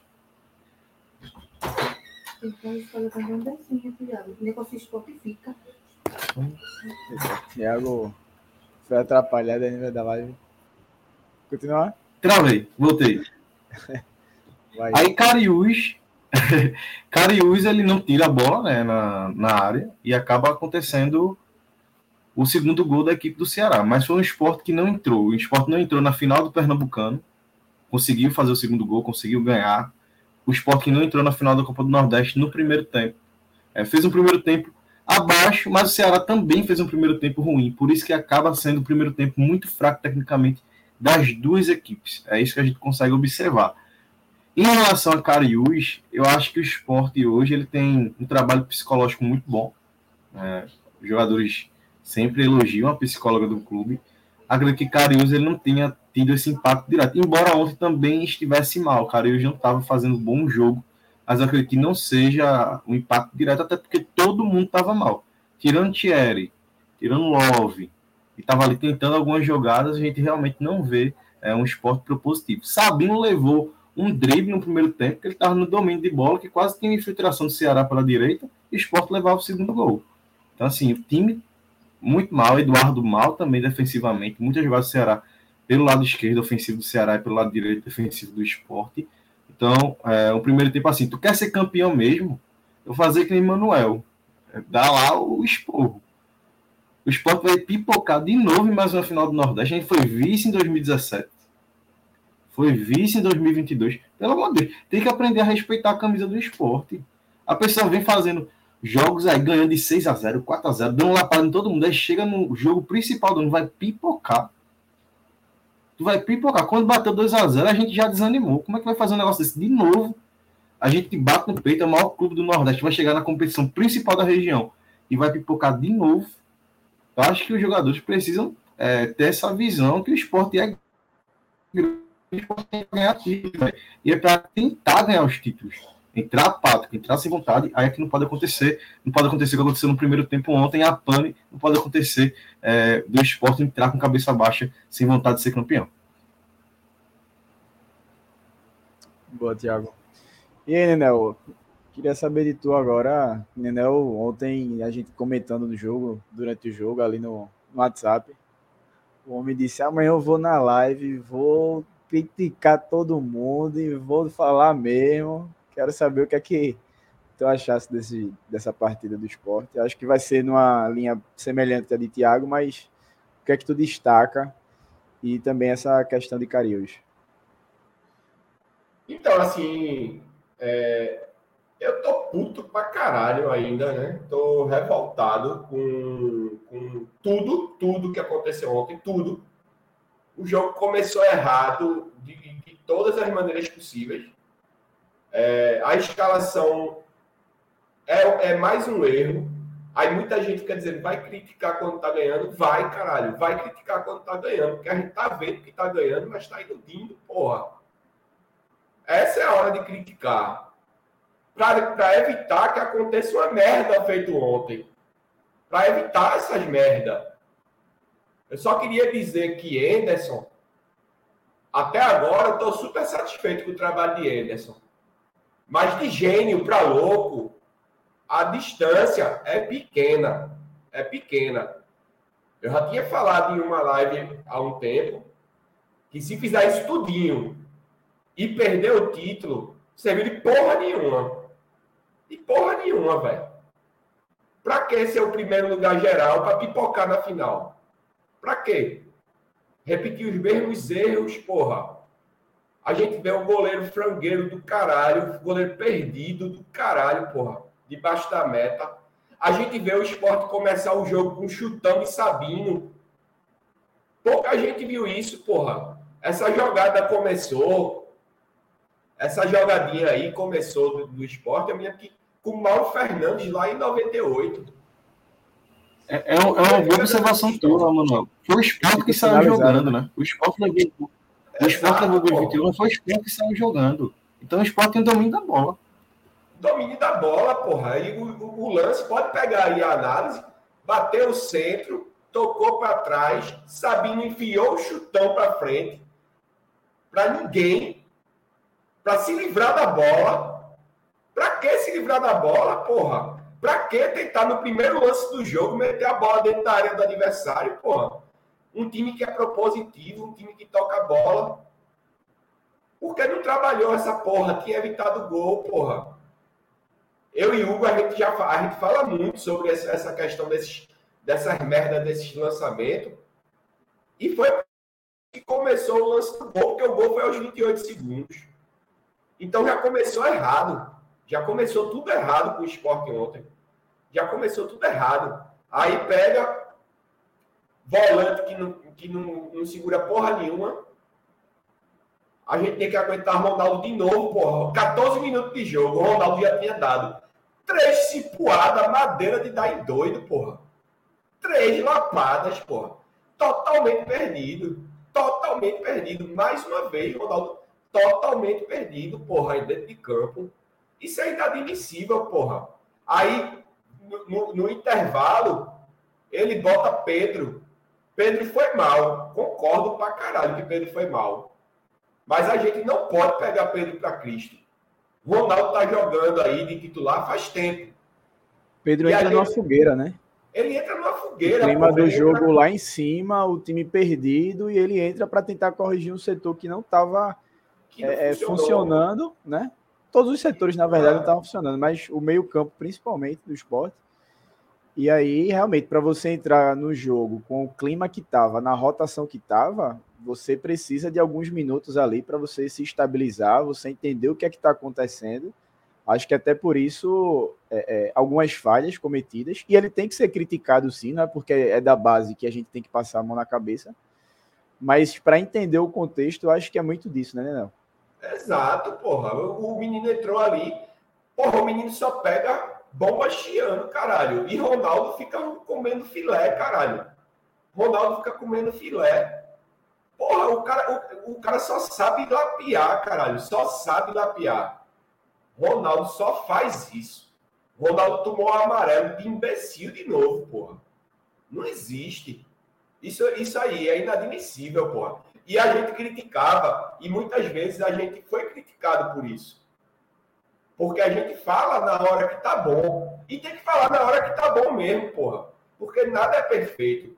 E a gente tem que, sempre no, no, no, no time bom, tem algo a se, a se ajeitar. E a gente tá vendo que tem. O time ontem, eu falei isso algumas vezes em alguns grupos que eu tô com Luquinhas, o esporte expôs todas as suas vulnerabilidades. Todas. E eu estou extremamente preocupado com a conquista desse título. Porque, assim, beleza, que realmente remete a 2008, realmente é um resultado que não é difícil de virar, caso o esporte volte a jogar uma boa partida. Mas o que a gente tem que ver é o seguinte: quem é que viu como é que o esporte joga e ganhou duas vezes do esporte. É o Ceará, porra. Só quem ganhou do esporte até agora foi o Ceará. Por quê? Porque sabe trabalhar a vulnerabilidade desse time. Tá sabendo trabalhar a vulnerabilidade do time. E assim, Anderson, para mim, ontem, eu já disse, já adianto a lista dos, dos piores. Eu vou botar Anderson em primeiro lugar. Vou botar o Ederson em primeiro lugar. Apesar de ainda respeitar, apesar de tudo. Mas, porra, caralho, ele. Ó, eu tava até fazendo um levantamento aqui. Se tu pegar os últimos 10 jogos do esporte, tirando os que poupou, o, o jogo que poupou, mas quase todos os jogos, ou entra Edinho, ou entra lá bandeira. E durante o jogo, ou sai Edinho, ou sai lá bandeira. É um pelo outro todo jogo. Ou seja, o esporte está jogando com quatro alterações durante o jogo. Quatro. Porque uma já é certa. E está manjado. Está manjado. Como é que, como é que Anderson me bota Vargas ontem, o esporte precisando fazer um resultado, e ele tendo Gabriel no banco, porra. Gabriel ia decidir, não sei, mas ia fazer melhor do que Vargas fez. Vargas foi um Ronaldo piorado ontem porque só fez lapiar também. Já entrou fazendo merda na entrada da área, já entrou tomando amarelo. E a bola que sobrou, com todo carinho e todo afeto para ele, ele poderia parar a bola, fazer o gol, e ainda tinha um jogador do esporte chegando do lado, e ele me faz aquela merda. Me faz aquela merda ali. É inadmissível, porra. Então, assim, não estou dizendo agora que Anderson não presta, não fiquem com raiva de mim, porque eu estou dizendo uma coisa, eu estou falando essa. Enfim. Mas Anderson errou, porra. E vem errando contra. Mesmo a gente estando ganhando tudo. Mas ele vem errando, porra. Vem errando. Não dá mais para aguentar Ronaldo. E só não vê quem não quer. Porque tá todo mundo falando disso já. Tá todo mundo falando disso. E ele tem que se decidir se, Gabri, se, se Edinho ou Lavandeira vão jogar. Porque não dá para ficar trocando a mesma coisa o tempo todo. E outra, tá na hora de ter uma chance para outro goleiro. Porque você vê ontem que o goleiro do Ceará fez no final do primeiro tempo, no chute de Juba. O nosso não faz. O nosso não faz. Ah, não foi frango. Eu, eu concordo que não foi frango. Assim como não foi frango. Praticamente esse goleiro não tomou frango, mas esse goleiro não pegou nada. Eu me lembro até agora há pouco uma live que eu disse, acho que foi a do Curitiba, e alguém me criticou no, no chat, eu nem, falo, nem, nem li o comentário da pessoa aqui em público. Mas eu disse, porra, pra que tu, ele, ele, assim, ele tá evoluindo tudo, mas eu disse, não adianta você fazer cinco defesaças por jogo e tomar um frango por jogo. Não adianta, porque você está se fudendo do mesmo jeito. Então ele não cancela a evolução desse cara, não tem evolução. Todo jogo, esse cara toma um gol safado ou passa de tomar. O cara ontem espalmou com a fofa, saiu mal numa cabeçada que teve no, no, segundo tempo do jogo, que, que o jogador do, do, do Ceará quase faz o gol no contrapé, que na verdade não foi contrapé, porque o goleiro estava todo abobado. A bola do primeiro gol, para mim, foi indefensável, apesar de é, que nem Antônio Gabriel disse na, na transmissão da TV Jornal, não foi culpa, não tinha muito o que fazer, beleza. Não tinha o que fazer, beleza. Mas tinha, tinha sim alguém que pegasse. O goleiro do Ceará fez as defesas dele, porra. Isso é revoltante, todo mundo faz defesa. Então, assim, tá na hora de botar Jordan. É o que tem, é o que tem. Presta, sei não. Mas Renan não presta. Renan não presta. Então tá na hora de trocar esse goleiro. Tá na hora de trocar, porque com esse goleiro, até já falaram aí na, no chat aí alguém, alguém já, já falou sobre isso, e muita gente vem falando, com esse goleiro a gente não sobe de novo, porque a gente não subiu por causa de seu Sal e seu Carlos Eduardo. E mais uma vez vai ser isso aí. Mais uma vez vai ser isso aí. Esse goleiro aí não vai fazer a gente subir. E o, o título da Copa do Nordeste está em risco com esse goleiro aí em campo. Eu tenho muito mais a xingar, eu estou desabafando, mas é isso aí. Por enquanto é isso aí. Tô puto pra caralho. E não tenho seleção dos melhores para hoje. O homem tá, tá revoltado. E com razão. É. Com razão. Essa questão de Renan, a gente, para a gente debater mais aqui sobre ele, é, a gente analisou Renan quando foi feita a, a contratação. A gente debateu aqui sobre ele. E Renan, desde a época do Botafogo, era um goleiro que não passava nenhuma segurança. É um goleiro comum. Não é um goleiro é, é, ruim ano passado e também não é um goleiro que vai passar segurança. É um goleiro comum. Nota 5 ali que tem vários no Brasil, vários pelo mundo. Então, foi, acho que, dos poucos erros que a análise de desempenho, o setor de análise de desempenho do esporte teve, um deles foi Renan. E aí também entra na conta do preparador de goleiros, porque provavelmente ele faz essa análise, né? Ele deve indicar, ele deve analisar, deve passar todas as informações para Anderson e para a diretoria de futebol, que é Josei, e que já vem há um tempo pelo menos na bolha do Twitter, sendo questionado pela torcida do esporte. Porque a gente teve contratações ruins no gol desde a saída de Maílson. A gente teve Carlos Eduardo, a gente teve Saulo e agora a gente tem Renan. Infelizmente a gente é, deu azar com o Denis, né? Que também tem um histórico ali no São Paulo de muitas críticas da torcida do São Paulo, mas comparado a Renan, um cara que talvez passasse mais segurança. Porém, é, é, um azar muito grande. No primeiro jogo do cara, o cara já lesiona o, o, o joelho, passa seis a oito meses fora. Acredito que na Série B agora ele já deve estar retornando. Então, eu acho que. E outra, e outro agravante é que a gente não vai mais contratar, né? A diretoria já falou é, é que não já fechou o ciclo de contratações a janela também já está se encerrando. E goleiro, quando veio Jordan, é, não tinha mais como trazer um outro, né? Porque a gente já tem Denival, a gente tem Jordan, a gente tem Renan e tem Denis. Então não faria sentido trazer mais um goleiro. Então, assim, como o Daniel falou, é, talvez já fosse a hora, ou já passou da hora, de se testar Jordan mais vezes. Ele até entrou em, um, em uma partida, mas eu acho que essa sequência aí, até a, o jogo da Copa do Nordeste, da final, o jogo da volta, quem sabe Renan não poderia ganhar essa sequência. Renan não, desculpa. Jordan não poderia ganhar essa sequência já para pegando o ritmo né, de jogo, que goleiro precisa muito disso. Não adianta também chegar no jogo, dar a volta aqui e colocar ele só nesse jogo. Pode fazer uma, uma partidaça, pode fechar o gol, mas é um risco muito grande. Então, se for para colocar ele, já coloca nesse jogo contra o, o Retrô e quem sabe já mantém aí contra Coritiba, Novo Horizontino até chegar é, o jogo de volta contra o Ceará. E Nenel, Tiago, acabou, não sei se teve algum probleminha aqui na, na internet dele. Tiago saiu aqui da live. Mas eu queria saber de tu. É, já falasse das mexidas de Anderson, que tu não gostou, da, da, da postura do time em campo, taticamente, tecnicamente. Mas tu consegue salvar Tu já deu meio que um spoiler aí que não tem os melhores em campo, mas tu consegue salvar alguém nessa partida?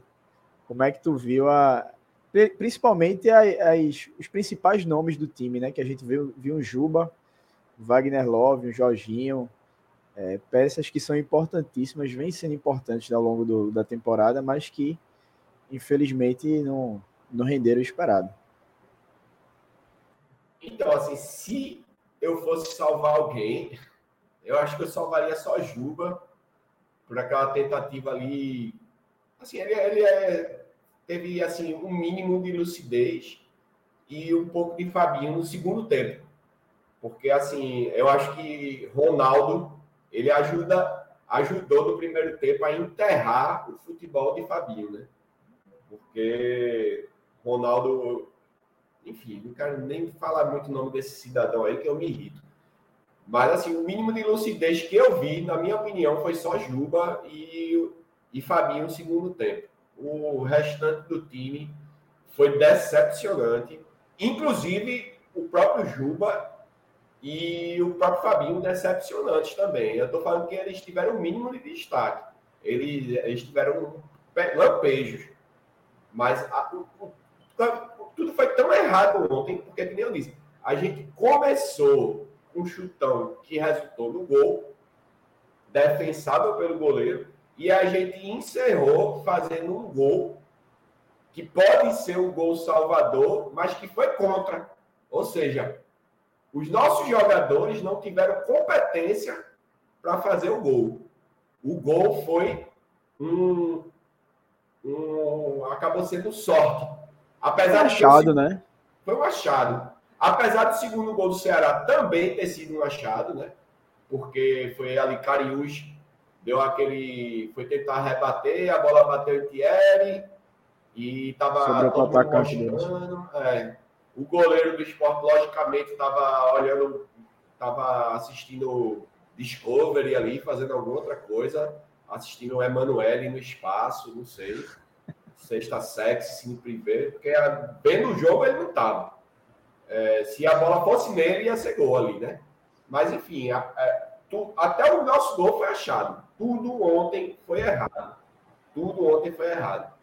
Então, assim, eu não destaco nada positivo, não, velho. E assim, é, eu, eu, vou continuar batendo na mesma tecla até o dia 3 de maio.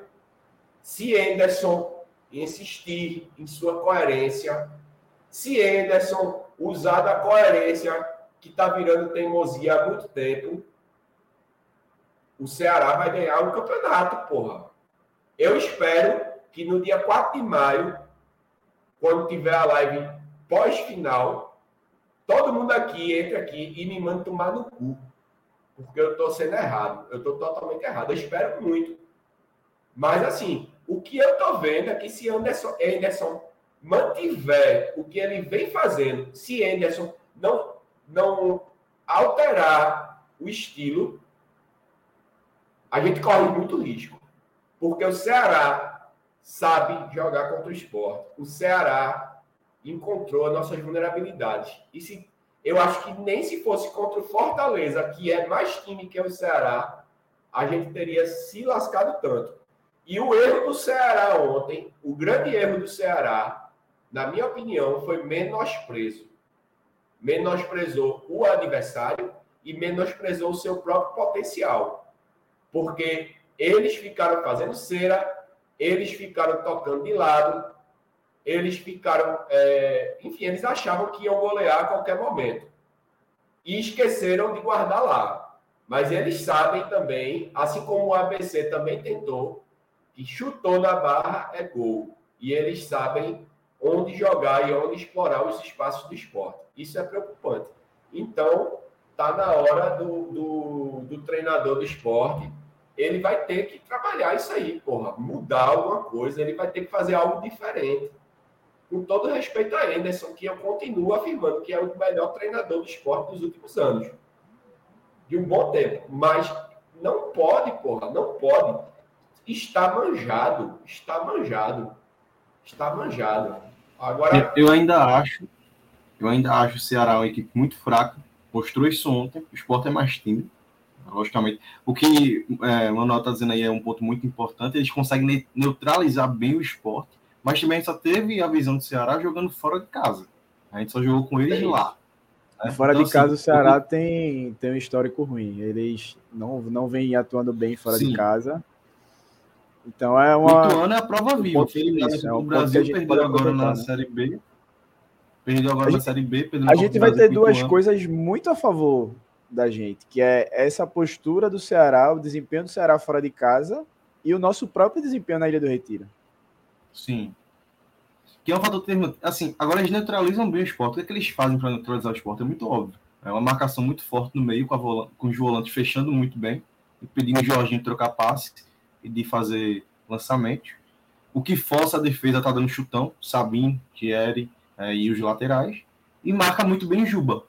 Isso é fato. A gente consegue observar a marcação mais cerrada em Juba, que não consegue chutar, não tem espaço para chute, é, dificuldade de cruzamento, infiltração e tudo mais. Lá Bandeira e Edinho só querem cruzar. Né? Edinho cruza muito mal. Edinho tentou cruzar ontem três, quatro, cinco vezes não acertou, acertou nada. E lá Bandeira não estava conseguindo fazer o maior dele, que é a infiltração. Eu acho que também essa indefinição de, de, de quem vai ser o ponta direita também prejudica demais o esporte. Cara, banca um e deixa lá. Vai ser Edinho, deixa Isso, Edinho. Vai ser lá Bandeira, Isso. vai ser lá Bandeira. Agora ficar 45 um, 45 outro. Puta que pariu, é 12 jogadores. Coloca um para ficar pegando a, é, o ritmo do jogo, né? A, a, é, como eu posso dizer, entrosando junto com a equipe para realmente melhorar o desempenho. Me preocupa também esse esporte sem Juba. Uma Juba dependência que o esporte está se tornando. É, precisa contratar urgentemente. Se Juba vai sair, o esporte tem que ser muito claro nisso. Já era para ter definido isso. Vai esperar chegar agosto para dizer que o cara vai para o City. Já diz logo: olha, tem pré-contrato. Acabou agora as finais, já diz. Porque não vai prejudicar em nada vai atrás de alguém que vai substituir. Vargas é muito fraco, não tem condições de Vargas ser um substituto à altura de, de Juba, de forma nenhuma. Enfim, o esporte precisa aproveitar o fator casa no segundo jogo e tentar reverter o placar. E detalhe, vai ser muito difícil, vai ser muito difícil fazer o primeiro gol. O que o Ceará vai fazer de ser, o que o Ceará vai catimbar o jogo, não vai estar na história do futebol nordestino. Então, assim, é ter paciência, é jogo de paciência. Eles fizeram pois é. série, eles E se eles fizerem um, se eles fizerem só um, a vaca vai pro brejo. Exato. Eles Por quê? Cera Eu acho que nos, nos pênaltis o esporte é mais frágil. Nos pênaltis o esporte é frágil demais, Luquinha. A gente não tem goleiro. A gente não né? tem goleiro, não. A gente tem que ser muito sincero com isso. Se tivesse terminado 2x0 ontem, a Sport fazer 2x0 na ilha e vai para os pênaltis. Já era. Eu confio em Renan. Agora, se quiser fazer um pré-contrato com o Magrão para ele voltar da Itália, só para defender os pênaltis, eu tenho certeza que ele ainda pegaria três. Ô Maílson, pô, traz Maílson da Arábia, traz Maílson só para final. Pois é. Essa- Eu- essa- agora vocês já perceberam que toda vez que Renan falha, toda vez que Renan falha, Maílson posta uma foto dele imediatamente, pô. Nos stories. Não sei se é ele ou se é a assessoria. eu mas não tem como não ser de propósito, hoje, não. É inacreditável. Dizendo, dizendo exatamente isso. Eu não estava ligado nessa. Eu vi pela primeira vez ontem. Eu não vim acompanhando os outros gols que Renan sofreu e Maílson Se acabou bem que se ele for postar foto, todo gol que Renan, todo jogo que Renan falha, vai ser todo, todo jogo do esporte uma foto. do É. esporte. Então, Vai ficar muito na cara. não, É. tipo assim, ele não é um goleiro, o Renan não é um goleiro que vai falhar assim, eita, foi um frangaço. Mas é mal posicionado, ele não faz defesas aéreas. Ele é muito bom rasteiro. Se você der um chute rasteiro, ele vai fazer uma defesa boa. Eu já percebi isso dele. Mas qualquer chute acima da altura dele, meu filho, é caixa. Não pega uma. Ele levou um gol do Maguari. O gol do Maguari que ele levou fora da área. Muito parecido agora que ele levou. Sim. Adiantado, mal posicionado. O problema é que as falhas de Renan, elas não são falhas, é, como é que se pode dizer, escandalosas, né? Aí por isso Sim, que muita sim. gente acaba tentando defender o cara. Mas assim, ele, ele, o problema é que ele não defende porra nenhuma. A bola tem que ir nele para ele defender. E assim, eu, eu, eu nem concordo muito contigo que ele é bom por baixo, porque vem, vem aquela cafofa de ontem. O cara espalmou uma cafofa. Ah, isso foi, isso foi. Agora sim, o, o desempenho de Renan, o desempenho de Renan tem prejudicado diretamente Thierry. A gente consegue ver a insegurança que Thierry tem em Renan. Thierry não deixa a bola chegar na área, ele cabeceia, não deixa o cabelo encaixar. É como se não tivesse nada atrás. Thierry se joga por cima da bola para a bola não vir no gol. Pode ver. Se ele tiver chance se jogar por cima de uma bola, para a bola não chegar no gol, ele vai jogar. Thierry não deixa é, a bola sobrar para o goleiro. Ele fica agoniado. Às vezes ele erra algumas coisas, porque ele sabe que atrás tem um goleiro frágil. Quando não tem essa comunicação, às vezes tem que forçar algumas coisas que não é. Contra o Retrô, o Sport levou o primeiro gol, é, o gol de empate. Quando o Renan, ele tem, é, Thierry, ele tirou a bola. É, Renan podia encaixar, não foi contra o Retrô, não. Foi um jogo antes. Contra o Coritiba, perdão. Contra o Coritiba, o primeiro, o segundo gol do Coritiba, Thierry foi tirar a bola. Ia ser fácil para Renan encaixar, mas ele ficou tão assustado que era Renan atrás que ele cabeceou. Aí a bola sobrou e acabou sendo o segundo gol do, do Coritiba. Mas assim, é, um bom time começa por um bom goleiro. Deveria ter testado Denival em mais jogos no Pernambucano, vacilou. Deveria ter testado o Jordan em algum momento. Vai trocar o cara agora, não considero interessante. Né? Foi até o que eu disse lá no Twitter depois que o Sport terminou o jogo contra o Coritiba. Deveria trocar o goleiro para a final, mas não vai dar tempo. A gente tomou no rabo. Não vai ter como trocar mais, porque realmente é, pode queimar o elenco, achar ruim, enfim, todas essas variáveis. E precisa ser cobrado o senhor animador de torcida, o senhor Joesse Anísio. Tem que deixar aqui bem claro que o senhor preparador de goleiros está entregando seguidamente três goleiros extremamente fracos: Saulo, Carlos Eduardo e Renan. Seguido. Então, assim, o problema é: será que é só o goleiro ou o preparador de goleiro também vem atrapalhando esse, esse critério? Qual é o critério de seleção dos goleiros titulares de esporte? Carlos Eduardo fez uma belíssima Série B pelo Brasil de Pelotas. Desaprendeu a jogar. né? Desaprendeu, enfim. A gente estava até debatendo justamente sobre José, porque é como tu falou, né? É, com certeza ele, ele passa por essa questão da análise para indicar os goleiros e fazer a contratação, né? É o principal. É, é quem está ali no dia a dia, é o técnico mais, mais presente ali do que o próprio Anderson, né? Quem convive mais com os goleiros, é o próprio preparador de goleiros. Então ele também tem que ser cobrado. Deixa eu só voltar a um ponto que Thiago também levantou e que para mim é muito claro quem deve ser o titular. Eu queria saber de vocês quem deveria ser o titular, se La Bandeira ou Edinho. Eu já falei diversas vezes no meu Twitter pessoal que para mim o titular é La Bandeira. Ah, mas Edinho fez um gol de falta. Ah, mas Edinho tem sei, não sei quantas assistências.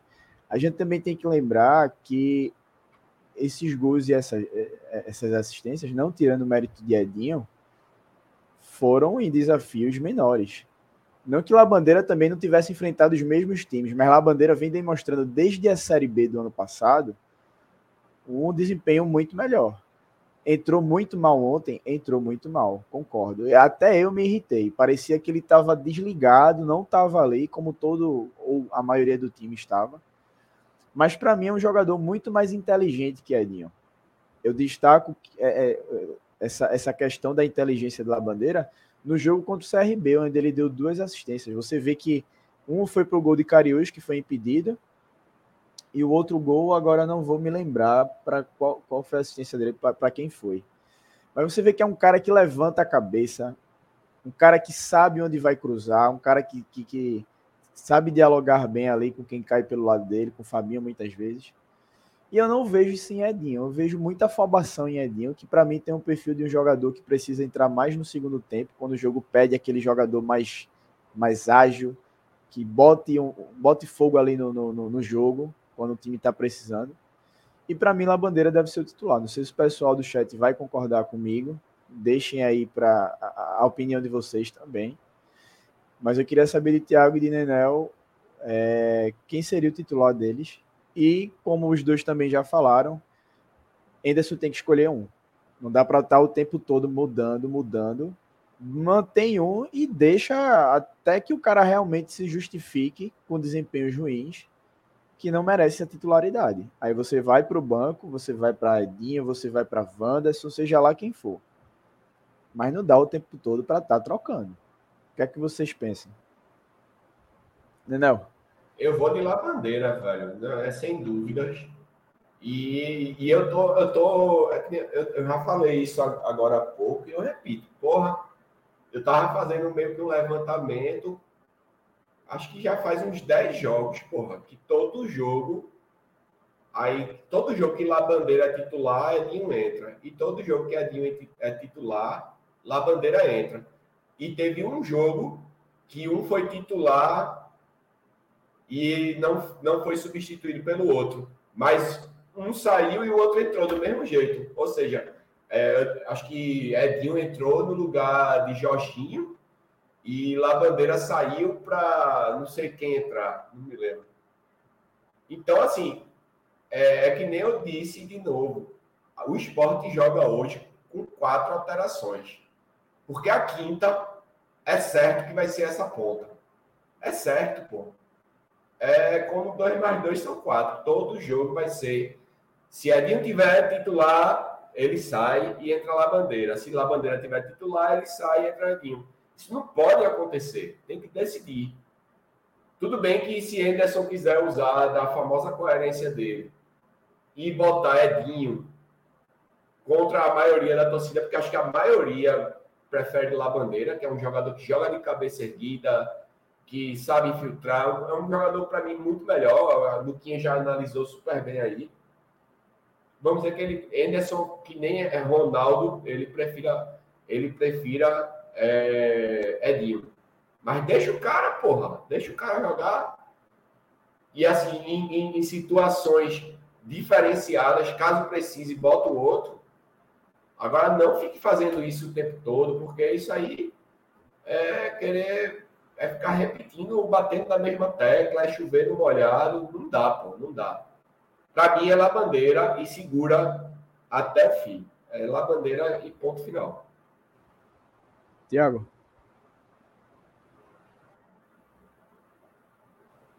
O homem, o homem tá.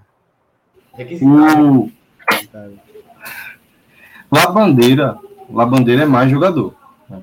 A Labandeira jogou melhor na Série B no passado. Melhor no sentido que foi um bom ponto direita na Série B no passado, no na reta final. Então ele já vinha, já vinha demonstrando boas partidas. Mas esse ano, realmente, Edinho tem lampejos e lá Bandeira tem mais técnica. É essa a minha visão, essa perspectiva de quem deve ser o titular. Dar sequência à Bandeira é muito importante. É, dar sequência para o entrosamento também é importante. O que não pode fazer é ficar nesse disse-me-disse, esse vai não vai, de quem vai ser o titular do esporte. É, se Edinho vai bem, aí no outro jogo vai ser lá Bandeira. E, é, e o esporte é brinquedo, é? Eu vou brincar, eita, tu foi bem, agora vai ser titular. Não, agora é tu, agora é tu. Todo jogo mudou. Para mim, isso é falta de critério. É falta de critério de quem realmente tem mais qualidade para ser o ponta direita da equipe. Quem hoje apresenta mais qualidade técnica, que hoje tem mais poder de infiltração, que hoje tem mais capacidade de drible, quem hoje tem mais capacidade de cruzamento, quem deu mais assistência, tudo isso é uma bandeira. Agora o que eu posso enxergar, eu posso ver, ainda é dentro do esporte a resistência a estrangeiro, fazer estrangeiros na equipe, não sei. É.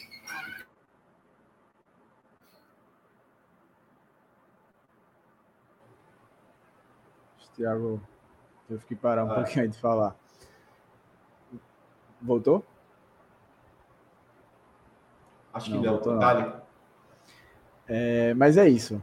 É, Anderson precisa se decidir, já começando no jogo contra o Retro e, e parar com essa, essa dúvida que ele tem na, na, na, ponta direita, né? E aí eu queria entrar na, nessa parte que a gente costuma fazer aqui, né? Os melhores e piores. Eu acredito que melhores, como a gente já analisou aqui, vai ser difícil.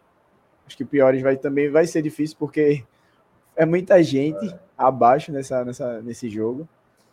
Mas eu quero saber de vocês quem realmente fez mais raiva, quem deixou a desejar, que vocês colocariam aí como os destaques negativos dessa partida, né, Nel? Vamos lá. A, os três melhores, acho que eu vou me abster. De verdade, não, não gostei de nada do que eu vi ontem. Apagão geral. Se for obrigatório fazer, eu só botava top 2 mesmo ali, botava somente Juba e Fabinho pelo segundo tempo de Fabinho e só. É, não tenho nem muito o que falar. É isso aí. São esses dois. Um, só para não ficar zerado, só para não passar sem dizer nada novamente. Agora, assim, para falar dos três piores, é muito difícil. Muito, muito difícil. Mas, assim, eu vou, como eu já adiantei agora há pouco, eu boto no topo ali pela insistência, pela repetição, pela movimentação, pela, por mexer errado. Eu vou botar o professor dessa vez, com todo respeito do mundo ao cara. E ainda tenho muita expectativa com o Anderson, ainda vejo. É, ainda não, tipo, não tem. É, é meio sem nexo, né? Eu tá falando isso tudo, mas assim com todo respeito ao professor, vai ser ele, vai ser ele, infelizmente, até que ele enxergue aí, né, algumas coisas. E aproveitando o segundo lugar, eu vou botar Ronaldo, Ronaldo Henrique, por repetição, por deficiência técnica, enfim, não tem condições. Aí juntando o combo aí do primeiro com o segundo colocado, eu queria assim só deixar um recado para Anderson que se ele mantiver Ronaldo por ser um líder, por ser um coach dentro do elenco, eu acho que era mais vantagem o esporte fazer o que o Ceará fez. Contrata Zé Roberto, porra, para ser coach, para entrar no vestiário, chamar o time de campeão, subir no pódio e levantar a taça. É mais vantagem, pô, porque dentro do campo, o Ronaldo tá cagando o time. Assim, Infelizmente, professor, o Ronaldo está cagando o time. O senhor deve estar tá vendo também, porque todos estão vendo. Você pega aí no, nas redes sociais as páginas mais respeitadas que tem, todos são unânimes. Pô. A, a, crítica ao, ao jogador Ronaldo é unânime. Então, não é possível que só Anderson não esteja vendo. Por isso que eu digo, com todo respeito a Anderson, que está fazendo um belíssimo trabalho tem tudo para ser um dos melhores da carreira dele. Mas para ele ter um dos melhores trabalhos da carreira, ele tem que mudar isso. Pô. O Ronaldo não dá. Se ele não tivesse peças ali, eu ficaria calado. Mas ele tem. Ah, é menino, não interessa. Neymar com 15, 16 anos estava jogando de titular no Santos. Lógico que a comparação é meio é absurda, né? É, é, é muito. Mas assim, hipoteticamente comparando, assim, é uma situação totalmente é, fazendo uma análise guardadas as proporções, mas por que Pedro não pode ser titular e Ronaldo pode? Se Pedro, quando entra, faz melhor. Fez ruim ontem, foda-se, mas ele é melhor. Então, vamos lá. Anderson, Ronaldo e Jorginho. Jorginho ontem, decepção, decepção total. Mas, assim, dá para fazer um milhão de menções honrosas, como para Renan, logicamente. É porque Renan, eu sinceramente estou cansado de botar ele na seleção dos piores, né? Então, mas a menção honrosa vai ficar para ele. Mas assim, Eduardo foi muito mal. Sabino deu aquela bola para Juba no segundo gol. Mas para mim, é, queria ser o campo, queria ser o, o, o, mestre dos lançamentos ontem. Carius foi horrível. Eu esqueci até de responder a pergunta de Luquinhas do começo, falando se ele sentiu. Eu acho que talvez tenha sentido sim. Eu acho que dava para ter poupado ele daquilo ali ontem. Enfim. Mas eu acho que ele sentiu. E Fabinho, é Fabinho não, mas a Jorginho, Love ontem foi muito abaixo do esperado também, por mim, pelo menos. Né? Inclusive, aquele lance que ele sai na cara, não é comum ele perder, do jeito que ele perdeu ainda mais. Ele quis cavar o pênalti, né? Ele, ele, pênalti. ele, ele ficou mais preocupado em sofrer o pênalti, viu que a bola deu uma escapada ali, não conseguiu dominar como é. realmente ele queria, e se jogou. Se jogou, se jogou e deixou de fazer o gol. Isso. E assim, eu vou botar mais outra menção honrosa aqui para Matheus Vargas, que é ridículo, cara. Se eu não tivesse botado o Anderson, o Matheus Vargas estaria no top 3. Então fica aí essa minha análise aí, bem corneteira. E quem quiser pode me mandar mano, me fuder aí, que é à vontade. Eu, eu, acho que a cornetinha do esporte, antes do Casa Casar, vai começar a ser Manuel lá falando alguma coisa. Pode ter certeza. É, né, pior, pior, não foi nem do time. Pior, diretoria do Esporte Clube do Recife omissa, deixar a torcida aqui abandonada, sem nenhuma ação no clube, e todo mundo para Fortaleza, achando que não existe torcedor aqui em Pernambuco. Que palhaçada. É o esporte não é cabide, não, para vocês irem tudo para Fortaleza, porque se vier falta a diretoria toda, quase todo mundo lá. E o esporte ficar aqui abandonado sem nenhuma ação. Fez aí o 08 Experience que e, e adiantaram a ação, certamente, para ir para a final, porque era para ser agora a ação. Tinha dado muito mais lucro, muito mais visibilidade. Eu acho que travou aqui para mim, não sei nem se está. Travou não, tá, tá pegando. Tá mal. Tá de boa. Tá, tá, não, travou. A ação adiantou a ação lá do pro 08 Experience contra o Coletivo, podia ter sido agora, tinha dado muito mais engajamento, muito mais envolvimento com a torcida. E que se não fosse a ação, fazia um telão na série, deixava a torcida desenvolver. Eu nunca vi o esporte jogar uma final importante e não tem nada na sede do clube. Isso tem que ser muito bem retratado. É, a gente elogia quando está certo e critica quando está errado. A gente tem que elogiar a ação lá do 08, experiência, massa. Ainda tenho minhas críticas ao esporte, está muito centralizado. A ação uma faixa da sociedade. Eu acho que poderia ter aberto aquele evento, aquelas cadeiras ali para o torcedor comum, um preço mais acessível. Acho que o esporte também está centralizando demais. Cadê os bailes rubro-negros? Cadê as ações para o povão mesmo? Eu tenho medo do esporte estar tá caminhando para a elitização. Eu já falei muito bem isso. O esporte não é um clube de elite. O esporte tem elite, mas o esporte é do povo. Tem que ter muito cuidado com aquilo que está sendo feito. Uma camisa de 400 reais, achar isso bonito, achar que não tem torcedor, que não tem condição de comprar uma camisa dessa, tem que ser muito pensado. Enfim, mas são detalhes e a gente tem que falar. Né? Para mim, o, o, erro começa aí. Mas falando do jogo propriamente dito, os piores, sem dúvidas, né? Ronaldo Henrique, top 1, né? desde a da efetivação do contrato dele. Como é que o cara estava no elenco de 2014 e está em 2023, meu Isso é inacreditável. Né? o único remanescente da final. Em qualquer clube e... que ele vá jogar no Brasil ou ao mundo afora, que foi o que aconteceu, ele não passou uma temporada inteira. Ele saiu da ponte, ele saiu pois do é. ele saiu do time lá da, do, acho que foi Oriente Médio, não lembro qual é o nome do time não ficou em clube algum, só aqui Ô, que ele se criou. Foi na mesma temporada, que até Dudu fala muito disso, mas o Eduardo estava dizendo já, ele já falou algumas vezes, foi, ele passou pelos três clubes no mesmo ano, segundo o Eduardo, eu não me lembro disso. É, agora não, não vou me recordar, mas é só aqui que Ronaldo se cria, pô, porque boa parte, boa parte não, desculpa, parte da torcida alimenta um folclore em cima de Ronaldo, Principalmente depois que ele demonstrou essa ele qualidade. o Ronaldo não top, né? Só pode ser. Isso. Principalmente depois da, da qualidade que ele demonstrou nos pênaltis, que ele tem, isso aí a gente reconhece, ele tem. Mas pênalti no jogo de futebol é, é muito difícil de acontecer. Não é todo jogo que tem pênalti. A gente não vai viver de pênalti. Pois é. Então, assim, as Na- vulnerabilidades nada que. Pode terminar. É, Thiago? Não, as vulnerabilidades que, que, que Ronaldo oferece ao time são maiores que, que os benefícios. Então, a gente bate na- nessa tecla. Outros programas também batem nessa tecla é, é, da- da- da- das vulnerabilidades que Ronaldo entrega para a equipe e que a gente tem. A É um frase que que- eu coloquei lá no Twitter foi, eu acho que eu fiz sentido nesse ponto. Ronaldo Henrique hoje é danoso ao esporte. Danoso. Sim. Ponto. Por exemplo, ele, ele vem cometendo falhas grotescas? Não.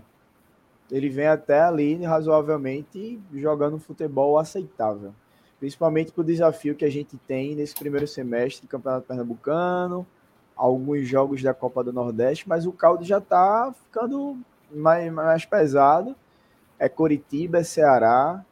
Então ele está mostrando o Ronaldo que a gente conhece. E a gente tem no banco jogadores que podem melhorar a equipe e que, se valorizados, vão dar retorno técnico e financeiro ao esporte. Que é Pedro e Fábio. Fábio desapareceu do time de uma forma que também é inexplicável. Mas segue aí, Thiago.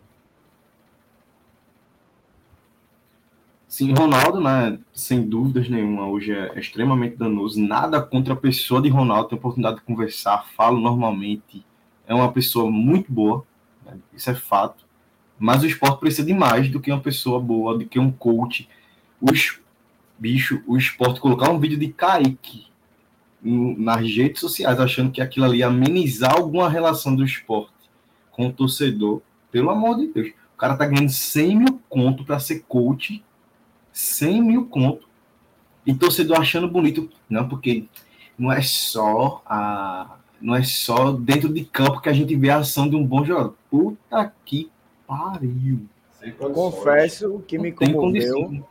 Porém, não dá. Não dá. Ele é jogador de futebol, ele não é, não é Me, palestrante. me comove, me, me comove na parte da raiva. Né? Me comove na raiva um negócio desse. É inacreditável tentar ludibriar a torcida postando um vídeo de Kaique Coach. Olha aqui, minha gente, a gente tá pagando 100 mil a ele, a gente podia ter mais três jogadores no elenco, mas é porque ele é coach, dentro do campo ele tá aí fazendo ações. Enfim, Ronaldo, extremamente danoso, é um volante, ao meu ver, preguiçoso, de falha marcação, muita falta de marcação, não consegue fazer desarme sem fazer falta. Pode observar Ronaldo Henrique, ele não tem tempo de bola, Ele- o desarme dele é sempre com falta. Enfim, e e a Ronaldo, né? É, segundo o Renan, menção honrosa ao primeiro lugar, sem sombra de dúvida, mas é Renan sempre no top, no top, no top 3, né? Então não tem como tirar ele dali, ele tá ali sempre mesclando de primeiro e segundo. E terceiro, surpreendentemente, Jorginho. Jorginho ele entra muito mal, ele faz uma partida muito mal. E o esporte depende muito dele. Eu acho que hoje o esporte, pelo desempenho do Ceará, pelo aquilo que o Ceará se posta, é até mais importante que Luciano Juba, Jorginho hoje. Porque a gente depende demais da infiltração de Jorginho, das jogadas infiltradas. Porque Ceará tem uma, uma defesa muito alta, minha gente. Se o esporte ficar insistindo em bola aérea, não vai fazer gol nenhum. Nenhum. Agora a gente viu que nas primeiras infiltrações por baixo, Wagner Love apareceu na cara do gol. Everton teve chance de chutar no gol e teve o rebote que Vargas perdeu. O gol saiu pela ponta, saiu, mas bola rasteira, fosse aérea, não sairia, sairia nada. Então, assim, é importante ter um cabo que vai quebrar essa linha de marcação. E esse cara é Jorginho. Jorginho fez uma partida horrível contra o Retrô, muito baixo, muito nível muito abaixo que ele pode render, e fez uma partida ruim contra o Ceará também. Possa ser desgaste físico. Pode ser desgaste físico. Também acho que esse elenco está muito sobrecarregado. É, não sei até que ponto. A gente vai ter oportunidade de poupar muitos jogadores contra o Novo Horizontino, porque muitos foram expulsos contra o Vila Nova no passado. A gente acabou esquecendo desse detalhe. Muita gente, mas tem uns três ou quatro jogadores que, que vai dar para o esporte poupar para os jogos decisivos, né? principalmente para a final da Copa do Nordeste. Mas esses três foram decisivos e eu, eu deixo aqui, é, mais uma vez, a necessidade que a gente tem de Jorginho jogar muito bem contra o Ceará para a gente conseguir melhores objetivos. Eu estou muito receoso para a final e acho que vai depender muito de como o esporte vai terminar sábado o Pernambucano e como o esporte vai passar pelo Coritiba. Eu acho que esses dois jogos vão ter reflexos diretos na final. Se o esporte ganhar o Pernambucano sábado e não jogar bem, ou o esporte não conseguir passar pelo Coritiba, vai ser muito difícil. Agora, se o esporte faz um bom jogo sábado, o esporte mostra imponência contra o Coritiba e consegue passar bem, aí o esporte realmente ele é amplo favorito para conseguir reverter a vantagem, né? Isso é, isso é fato. É, já já a gente vou até trazer uma. Mas eu sei que se coçando aí para alfinetar a questão do telão também, que vocês e seu Manuel ficaram aí reclamando a semana todinha. Mas é importante falar. Tô muito pra caralho. E o jogo em casa, porra. Tá que pariu. Pois é. Já já vou trazer um ponto aqui para a gente falar dessa questão da confiança, né, para o jogo contra o Ceará. Mas só para também cornetar essa questão do telão, é, é inadmissível, como o Thiago falou, o esporte, toda a, a diretoria, marketing, todo mundo viajar para Fortaleza. É massa viajar, deve ser, porra, você acompanhar o seu time, é, é, você que está trabalhando no clube, né, dar o suporte lá para o time que está lá em Fortaleza, fazer aquele network com, com o próprio Ceará, é muito importante, mas você precisa também entender e saber que a maioria da torcida está aqui. 2014 a gente acompanhou é, é, é, na sede, no telão, quando a gente foi campeão. 2017 também teve telão, a final contra o Bahia e outros jogos também importantes que a gente também pôde acompanhar lá na sede. Então, assim, era um momento que você poderia aproveitar todo essa, esse hype da final, esse bom momento do clube, colocar pontos de associação lá, ou, ou, ou até estender o horário da secretaria para a galera se associar, regularizar, seja lá o que for fazer ações pontuais no dia também para você é, é, aumentar a receita do clube, seja lá de, de, qual forma o pessoal do marketing pensasse. Então o clube ficou simplesmente abandonado. A Ilha do Retiro ficou abandonada numa final de Copa do Nordeste, enquanto a gente viu pessoas do marketing, como o Thiago falou, de outras diretorias tirando fotos, Nada contra tirar foto, mostrar que tá lá, mas assim. E a gente que ficou aqui querendo acompanhar o time do coração dentro da nossa casa e não pôde. Aí vão alegar que faltou dinheiro. Porra, beleza que o, o, o 08 Experience é uma alusão aos 15 anos da Copa do Brasil e tinha que ser feito, ou não, né? Não sei. Tinha que ser feito nesse primeiro jogo da Copa do Brasil contra o Curitiba, foi massa.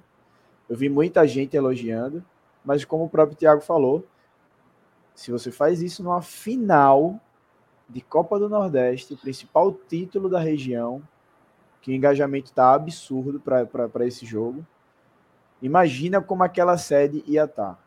Imagina o quanto de dinheiro o esporte poderia arrecadar. Então, fica essa crítica para toda a gestão do clube, para ter mais essa, essa sensibilidade com o torcedor, sabe? pensar mais no torcedor e outro ponto que o Thiago falou, não ser tão elitista. Porque tudo bem que o ingresso do 08 Experience já tinha camisa incluso, mas não é todo mundo que está com dinheiro assim, porque também foi muito, muito em cima. Para você arrumar 400, 350 reais de última hora e participar de um evento desse. Muita gente colocou em, sei lá, 5, 6, 8, não podia nem botar em 10, mas o máximo possível de, de, de, vezes que podia dividir no cartão, com certeza a galera colocou, porque ama o clube. E o esporte falta explorar esse potencial do seu próprio torcedor. Por que não colocou nas sociais ali, nas E as ações que são populares, as ações que são populares organizadas pelo próprio torcedor, a gente não vê a ajuda do esporte. Teve aí não o carnaval, tem. o bloco Eternamente Estarei, o esporte sofreu muito, o torcedor, com falta de apoio do clube. É, divulgou assim, em cima do bloco, divulgação do horário, mas apoio o... mesmo, muito pouco. Essa gestão do clube, ela não tem compromisso algum com a torcida. Quando eu falo torcida, é, torcidas organizadas. E aí, não estou não, não entrando nesse mérito de torcida jovem, de defender torcida organizada, não é isso não é de você realmente jogar junto com as suas torcidas. como a, a, a, diretoria do Fortaleza faz, e a gente fica aqui babando. Ah, os caras fazem cada mosaico da porra, é uma organização do caralho, e não sei o que. O Ceará também, mas porque jogam junto. Hugo passou alguns minutos aqui da fala inicial dele, quem entrou agora há pouco no, na, na live. Hugo estava lá em, no Ceará e disse a diferença absurda que é de organização do Ceará para o esporte. Mas por que esse, essa organização absurda existe? Porque a nossa é muito deficitária. Deixa muito a desejar esse lado do, do clube com o torcedor. Então foi importante. Tem aí o movimento La Bombonilha, né, Luquinha? O movimento La Bombonilha está organizando aí as ações para a final, Copa do Nordeste, movimento novo, está retornando aí. O clube entrou em contato, né? E o movimento se animou. O clube vai ajudar o movimento. Que nada, o, o clube veio perguntar: olha, estão organizando negócio com sinalizador, é cuidado para não prejudicar e tal, porque a gente pode se prejudicar. Ninguém vai falar assim, não. É, então vocês estão precisando de ajuda? Vocês estão precisando de algum apoio do clube? Não. A, a, o questionamento foi sobre o sinalizador, somente. Assim, a torcida por si mesmo e se vire. É, Hugo e Zamboni são pedaço raro. Aqueles meninos estão ali perdidos dentro de um lugar que não, eles estão ali fazendo coisa que eu não sei como eles estão deixando fazer. É muito importante destacar isso. Os meninos estão sendo fodásticos. É um pedaço da torcida dentro dali de uma diretoria que não está pensando no torcedor. É muito fato isso. O teto é extremamente de vidro. O teto da diretoria em relação ao torcedor é de vidro. A, o distanciamento com o torcedor é muito forte. É, a partir do momento que o esporte desandar, a gente não quer que isso aconteça dentro de campo, isso vai refletir diretamente nessa mágoa que o torcedor está tendo. É um, um, torcedor que é maltratado nas dependências do clube, é um sócio torcedor que não é bem recebido nas dependências do clube, é um torcedor que não vê ações para envolver toda a torcida, é um torcedor é, magoado com a estrutura que o clube oferece diariamente para ele, dentro das competências, dentro dos jogos, é um banheiro complicado, enfim, são aspectos que vai minando realmente o desejo do torcedor de estar se envolvendo com o clube. Mas isso tudo está sendo coberto pelo bom momento do time dentro de campo. É muito importante destacar isso. Mas o torcedor está cansando, né? A gente percebe que o torcedor está ali empurrando, mas, poxa, velho, tem duas pessoas dentro desse clube, eu não vou citar nome aqui, que eu não quero receber processo de ninguém, mas estão fazendo o que quer com o torcedor, minha gente. Manda, comanda e desmanda, de, de gravata e de paletó, mandando em torcedor, organizando o que não é para fazer, proibindo ações dentro do clube que o torcedor vai proporcionar. Minha gente, isso não pode acontecer de jeito nenhum. Mas enfim, eu acho que a live vai para mais para a gente falar sobre Ceará Esporte, mas é para desabafar mesmo, né? Porque a gente às vezes entala e a gente tem que falar. É importante. Importante. Foi bom ter trazido esse ponto aí, porque deixaram muito a desejar, falharam feio. É... Ô, Lucas, Oi, Anel. Rapidinho. É que assim, eu estava procurando aqui, não achei realmente. Mas durante o dia eu cheguei a ver alguma coisa de Augusto Carreiras. É, Carreiras elogiando a questão da festa no estádio, de beleza, de, de enfim, elogiando toda essa, essa parte aí. E assim, isso parece muito hipócrita por parte da, da nossa diretoria, né? Porque a gente justamente eu faço um gancho aí no que vocês estavam falando, né? Ninguém, assim, se não fosse o Hugo Zamboni e os, tra os trabalhos que, de lutar pela torcida, a gente não ia ter nenhum trabalho pela torcida, né? Porque, porra, que são caras subutilizados, tá? Subutilizados, subutilizados. Porra, a gente que conhece, a gente sabe muito bem. Enfrentam uma, uma tem uma resistência muito grande lá que eles enfrentam ah. diariamente. Não sei nem se, se, a gente falando isso aqui vai acabar prejudicando eles, mas já estão tão calejados lá dentro que. Mas enfrentam uma resistência enorme. Atenção, arquivar a live após terminar. Arquiva a live depois que termina. O pessoal que está aí escutando é. vai saber que vocês não vão encontrar essa live aí no submundo.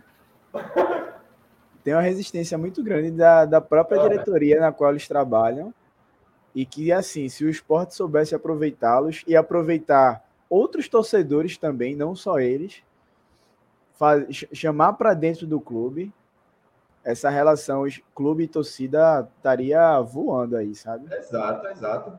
E a gente vê, tipo, a, a, porra, como é que carreiras vem a público. Assim, eu sei que carreira não é a parte dele, né? Teoricamente. Teoricamente não é a parte dele. Mas, porra, como é que um diretor do clube vem a público elogiar essa questão aí da festa de torcida? Lá, se aqui ninguém luta por nada. Eu acho porra. que não é a primeira vez que ele faz isso, não. Não é a primeira é, vez, não. Exato, não é a primeira vez. E assim, você não defende a sua própria torcida. E assim, é, é para mim, para mim, sinceramente, eu tô, eu tô muito magoado com, com o Esporte Clube do Recife de eu não ter é, assistido esse jogo ontem lá dentro do clube, pô. Eu sou um cara assim, que sou mais velho que vocês aí, se brincar, sou mais velho que a maior parte do chat aí, da galera que nos acompanha. Mas assim, eu, eu sou ali da década de 80, na década de 80 e 90, até a sua metade ali, era uma coisa mais rara, mas quando começou a ter um pouquinho mais de facilidade de se ter transmissão é, aberta, de ter condições de se ver um jogo na televisão, que é, realmente ali foi a partir do 94, 95, talvez 96. Mas a partir desse momento, eu fui um cara que cresceu é, indo para a ver jogo lá, porra, e fora de casa. A gente tinha ali o bar da piscina, que botava ali no, no na, na, na, na parte mais alta ali, botava televisão e servia.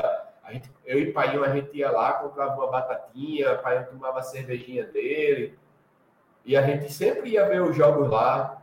Aí tinha dia que tinha jogo que era lá no Marcelino. Mas já teve jogo feito a final de 2014 ali na quadra do hockey. Mas assim, é um momento que eu queria, eu, eu estava sentindo uma necessidade forte de estar dentro do clube. Porra, eu pago a mensalidade de sócio eu sou, eu, eu, eu sou um apaixonado pelo clube. E eu não tenho direito de estar dentro do meu clube, dentro do pedaço do que é nosso. Eu não tenho direito de estar no pedaço do que é nosso, do que a gente paga para ter direito ali a ter um pedaço daquilo ali. Aí eu não tenho direito a nada, simplesmente porque o clube não quis, né? Porque estava todo mundo passeando, enfim. É, é, foi um desrespeito enorme, foi uma decepção muito grande. E assim, eu espero que a, nessas próximas duas semanas nossa diretoria possa lutar, por exemplo, pelo movimento Bombonilha, que é o mínimo, né? Que é o mínimo. Porra, a torcida quer fazer a festa, porra. E a gente sabe como vai ser importante a torcida na final, né? A gente sabe como é importante a torcida no final. Então, é, vamos tentar mais uma vez ter esperança, vamos, mas é difícil ter esperança que algo vai mudar nessa diretoria. Enfim, vamos, vamos ver aí, né? Falando de, de torcida, já caminhando aqui para o final da, da nossa live, eu queria compartilhar aqui com vocês para a gente falar de confiança para o jogo da volta. E aí, deixa eu colocar aqui na tela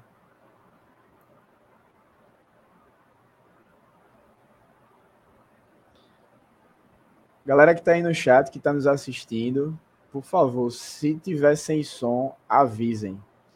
Carlinhos Bala deu entrevista a Pedro Maranhão, fez um vídeo ali rápido com ele, onde ele disse que. Se não tivesse bloqueado, eu tinha assistido o vídeo, viu, Pedro Maranhão? Obrigado. Desbloqueia o cara, pô. Então, Bala deu uma, uma palavra aí sobre esse gol do esporte, esse gol no finalzinho. Só que com Carlinhos Bala, campeão da Copa do Brasil e gosta de prever as coisas, né? Gol do título de Anitta. E aí, Bala, o esporte vai ganhar a Copa do Nordeste? Com certeza, né? O... E ainda mais agora, né? Que a gente viu aí no podcast do torcedor do Ceará, dizendo que o Pernambucano não tinha senso de nada, né? Então ele vai ver agora, né? É hora da torcida do esporte fazer presente, porque aquele gol ali no final relembra 2008, que ali é o gol do, do título. E o torcedor do esporte vá Faça aquela festa que você fez em 2008, e com certeza é 2x0 para o esporte. Show. Carlinho Bala Rei de Pernambuco e do X1 agora, né? Com certeza. Entre a bandeira, Edinho ou Bala, pode colocar a camisa 11 Bala e colocar para campo. Que quem jogou no 2x2 aí, cada pique. Absurdo, absurdo. Pode colocar. E, Não, Lucas, além de tudo, nosso conterrâneo de San Martín, né? São Merece todo o Martinense. respeito do mundo. Eu respeito demais, cara, pô. Respeito demais Carlinhos Bala.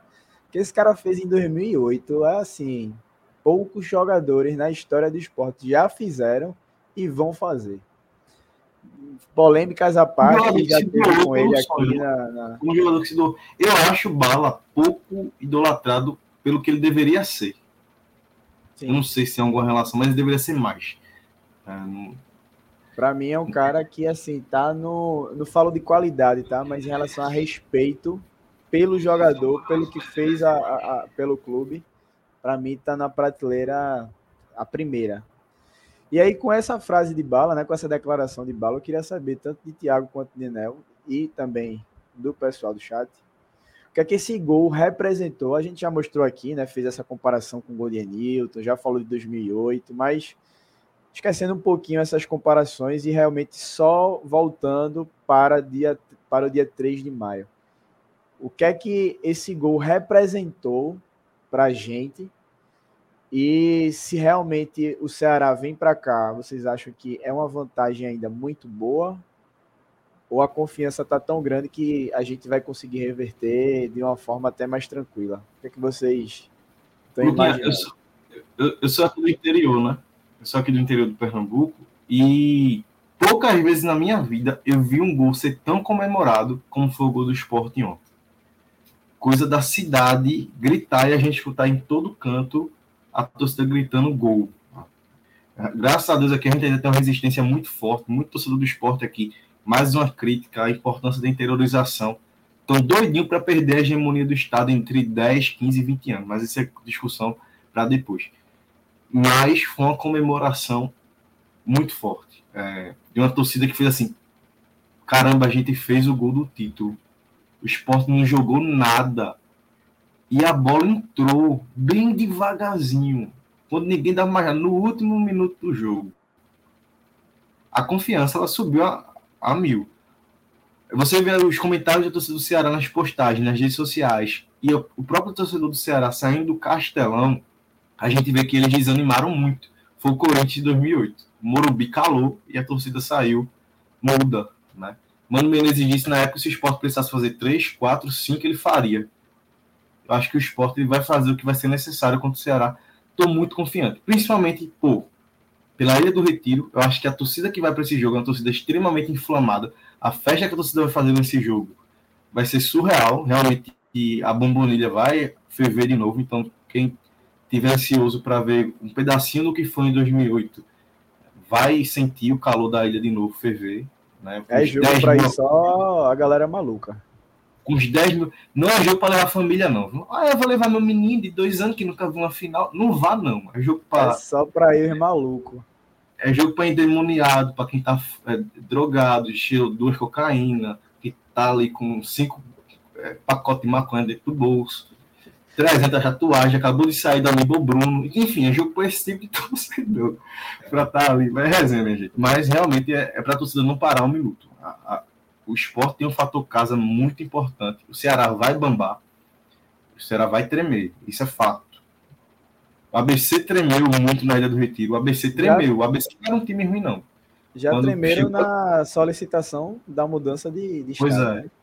O, o Bahia tremeu, o CRB tremeu pra cacete. Enfim, o esporte hoje ele vai e tem a possibilidade de, de ter realmente fazer uma pressão muito grande. E a confiança é a minha, a confiança do torcedor, ela disparou. Meu velho, se esse jogo terminasse 2 a 0 ontem, o esporte ia lutar para bater 20 mil na ilha, eu acho. Que o torcedor ia dar uma, uma morgada bem significativa. Mas vai lotar, e vai lotar muito rápido a Ilha do Retiro, de forma muito avassaladora. E o esporte é favorito na, na volta. Espero que seja 2, 3 a 0. Estou confiante numa lapada. Tem aí torcedor do Ceará assistindo a live e tudo mais. Mas eu vi muita fragilidade nessa equipe do Ceará. É uma equipe pipoqueira. Pipocou no estadual e vai pipocar de novo, que vai tremer com a camisa do esporte. Boa, meu velho. Eu tô Léo? confiante? Eu tô extremamente confiante. Quem não, eu ia dizer, com 2 a 0 eu ainda estava confiante. Com 2 a 0 ainda tinha uma esperançazinha assim. Quem não estiver acreditando que o esporte vai ser campeão do Nordeste, nem vá para ilha, meu velho. Nem assiste o jogo, fica em casa. Fica no sofá. E se for para ir também, para estar tá tirando foto e ficar lá sentado sem cantar, fica em casa também. Que é inacreditável. A gente no último jogo, o Labão Bonito entregando apito. A galera com cara de nojo e apito. Isso aqui é para quê? Pelo amor de Deus, minha gente. Vai torcer não, fica em casa, pô. Ficar, fica aí sentado reclamando o jogo todinho. Poxa, Marminho. Boa. Jefferson, o Daniel colocou o comentário de Jefferson aí na tela. Para quem não conhece Jefferson, Jefferson é cadeirante. E sempre de, de bom humor. Ele disse que se o esporte for campeão, ele pula e vai invadir o gramado. Boa, Jefferson. E aí, Nenel, tua, tua confiança para esse jogo da volta? Então, é bem relativo, né? Assim, eu, tô, eu, eu ainda acredito que o esporte vai voltar a, a jogar o, o, o futebol que vinha jogando. Acho que esse gol é indiscutível que ele tem uma representatividade muito grande. Assim, talvez não a mesma representatividade do, do gol da Copa do Brasil assim, lógico que pelo, pela, pelo nível da competição nem se compara, mas é, é bom lembrar que tinha um gol qualificado né, naquela época, e foi um gol fora de casa. Se esse gol, se, se essa final tivesse esse gol qualificado também agora, né, no jogo de ontem, esse gol teria ainda um poder muito maior, né? Mas sem dúvida fez a diferença e agora é agora agora é o esporte jogar sério, né? Jogar sério, entrar acordado. Acho que Anderson faz, é, fazer coisas diferentes, né? O esporte precisa surpreender o Ceará. Confio que confio que Anderson vai enxergar, confio sim que Anderson vai enxergar os erros e vai surpreender. E que as nossas principais peças se a gente fizer um comparativo peça a peça, a gente é, a gente é superior, sim, ao time do Ceará. E eu acho que dá para a gente sair campeão, né? Então, esse gol fez a diferença, sim, porque a gente, até os 50 minutos, a gente tinha que fazer dois gols para ir para os pênaltis. Agora, com uma diferença de dois gols, nós já somos campeões e uma vitória simples leva para os pênaltis. Ou seja, a gente só é campeão ganhando em dois de diferença, porque nos pênaltis a gente não leva, né? Mas é isso aí, é totalmente irreversível. Eu tô, não vou dizer 100% otimista não, porque meu espírito de corneteiro nesse momento, nesse momento aí, o meu espírito de corneteiro está falando mais alto e eu ainda estou muito puto, mas eu acho que vai dar. Tá, tá entrando a galera aí do Ceará pelo jeito na live, né? Fora meu cunhado aí, Alvin Rubro, que tá falando merda pra caralho aí. Ele pediu pra mandar um alô pra ele, mas meu cunhado presta pra nada. Chefe Cacá Barros não presta pra nada. E Alvin Rubro, aí já não presta pra nada. E Alvin Rubro já, já combina, né? E ele ainda tá falando aí que Eric, eu não sei nem quem é Eric, Cacá. E, e tu não tem nem que tá falando, porra, porque o Náutico nem chega em final de Copa do Nordeste não disputou uma ainda, né? Então. Agradecer a Cacá e mandar um abraço para Cacá, agradecer a, a, a audiência. É, só falando um pouquinho da, da, confiança, a minha confiança é minha foto do Twitter. Mudei para Enilton. Assim que acabou o jogo, eu postei essa mesma foto no, no story no meu Instagram. E o que eu gritei no gol do esporte ontem, aqui em casa, Manhã já tava puta da vida, saiu da sala, foi pro quarto dormir, não tava aguentando mais ver, tava com dor de cabeça. Quando eu dei o grito do gol, meu amigo, a mulher saiu do quarto, numa felicidade, voltou para a sala, foi ver o restinho do jogo. Então, assim, eu estou muito confiante. Quem viveu 2008 na Ilha do Retiro sabe como, como funciona. Então, nada de já ganhou também, porque tem um, tem um adversário que vai, vai vender muito caro essa partida, tem que respeitar o Ceará, mas confiança diferente do já ganhou. A confiança eu tenho tanto no time, na nossa torcida e a força dessa torcida no nosso estádio, na Ilha do Retiro. Antes da gente terminar a live, deixa eu só compartilhar uma coisa aqui com vocês, que é uma marca importante. O Sport divulgou hoje que a gente, Boa. que o clube chegou à marca de 20 mil sócios. E aí esse número é os sócios titulares, tá? Pois é, é essa divulgação dos sócios titulares, eu acho que é prejudicial para assim, para a marca é, nesse momento. Hoje no Brasil pouquíssimos clubes fazem, eu acho que só o esporte. Aí depois a gente fica passando vergonha, ah, só tem 20 mil sócios. Eu acho que o esporte já passou as barras a, a casa dos 50 mil, se for considerar os dependentes também mas que a divulgação aos titulares continue assim. Um plano muito bom. A gente tem que ter algumas ressalvas em relação ao plano de check-in. Tem que ser melhor explicado. A gente vê os torcedores reclamando: ah, não tem check-in mais. Não tem, acabou, esgotou. Como assim o check-in esgotou e tem ingresso para vender? O esporte precisa deixar isso mais claro. Né? Precisa deixar mais claro. Mas assim, um plano de 55 reais que a gente aperreou muito, né, Luquinha? A gente realmente bateu muito na tecla para que isso acontecesse. Muita gente não era a favor muita gente não era a favor disso acontecer. Mas o esporte acertou em cheio no plano. É, um plano de qualidade, 55 reais e todos os jogos. Acaba que vai três jogos nesse mês, vai gastar quase 200 reais. Eu não sei onde está a lógica de muita gente que tem condições de ser sócio preferir continuar pagando ingresso. Enfim. É, meu microfone tá meio ruim mesmo, é isso mesmo. É, mas tu é náutico, Kaká, então fica para lá e vai escutar é, lá. Tá certo, tá certo mesmo. Boa. É... Pô, esqueci que eu ia falar. Essa parte dos sócios. E, pô, Thiago... Ratos Rildo fica fazendo live com a câmera desligada e ninguém reclama, mas menino. ah, sim, essa parte da dificuldade do, do dos sócios. É, minha tia se associou recentemente e a gente que já está calejado com aquela plataforma da Imply, que a gente sabe todos os erros e quando dá erro a gente sabe o que fazer, fica atualizando, sai do site, entra e tal a gente já está acostumado, a gente sabe todos os macetes. Minha tia se associou recentemente e apanhou para conseguir o um ingresso para as sociais. Não lembro exatamente qual foi o jogo. Ela teve que comprar para as cadeiras, pagou caro enquanto sócio, que o valor nas cadeiras é, não é barato. E realmente é um setor que precisa cobrar um pouco mais caro. Não, não, não vou entrar nessa, nessa questão, mas ela simplesmente tentou entrar lá no site com a reservar o ingresso dela, estava dando erro, não aparecia para ela. Isso aqui eu acho que já aconteceu com muitos de, de, dos que estão aqui na live. Nós três aqui, com certeza. Então, o esporte precisa melhorar essa plataforma, precisa estar tá comunicando melhor ao, ao, sócio e ao torcedor essa questão do check-in, a divulgação do plano em si.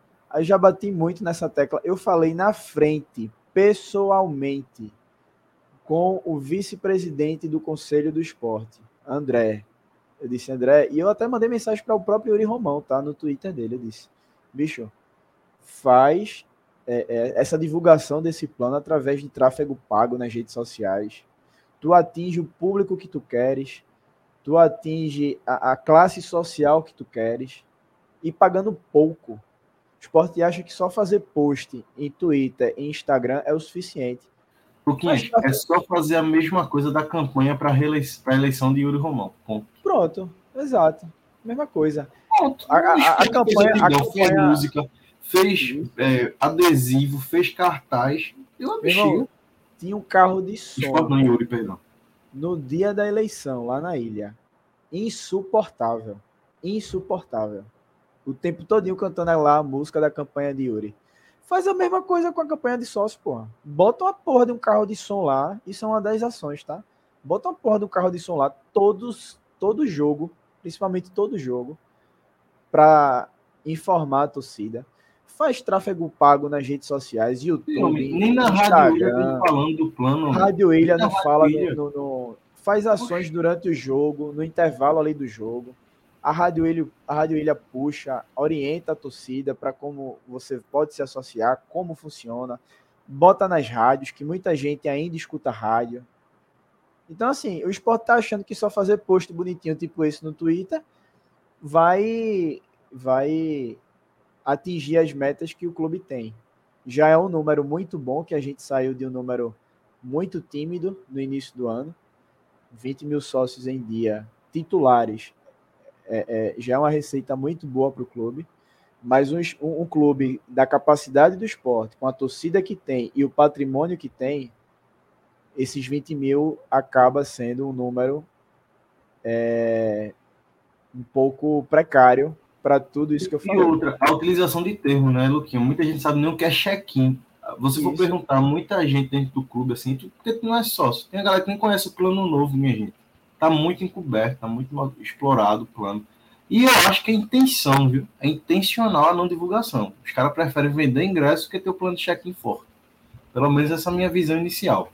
É, no começo eu pensava que era mais uma questão de não saber divulgar mesmo, mas acho que não. Acho que é realmente, depois observando direitinho, é, tem, tem, a turma que prefere vender mais ingressos que ter a turma de sócio mesmo dentro do, do clube. 20 mil é interessante, mas se o esporte tivesse 50 mil sócios titulares dependentes, seria absurdo, né? Uma renda mensal muito interessante mesmo. É outro ponto aí, o Freemind falou. Outra coisa, galera, ninguém sabe quantos ingressos são liberados para check-in. Os ingressos acabam em, menos de 5 minutos. Isso é verdade. É, e o engraçado é que tem setores, como por exemplo, acho que as cadeiras e as ampliações, é, o check-in acaba e continua vendendo. Como assim? Ao invés de você priorizar o sócio que paga a mensalidade, que pode fazer o check-in, você esgota rápido o check-in, não pode mais ser feito, mas está lá o mesmo setor sendo vendido é inexplicável. Então, assim, há muito que se melhorar nesse plano. Não o plano em si, os benefícios, que já está muito bom, 55 reais para você ir de graça para Ilha do Retiro ver o jogo e, todo, e, e, e frequentar as dependências do clube. Está muito bom, está praticamente de graça. Mas essa questão da divulgação das informações, dessa comunicação entre clube e torcida precisa melhorar muito até para a gente aumentar esse quadro de sócios e ajudar, e ajudar na receita do clube. Mano, tem um outdoor do lado da área do retiro, digital, bicho. Tá ali, do lado da área do retiro. Quantas vezes o plano de sócio passa ali? Nenhuma. Nenhuma, minha gente. A, a, desculpa do esporte é dinheiro, mas dinheiro para pagar Kaique 100 mil, Ronaldo, não sei quantos mil tem, sabe? Então é questão de também saber usar esse dinheiro. É questão de saber usar esse dinheiro. Nenel, algo a falar?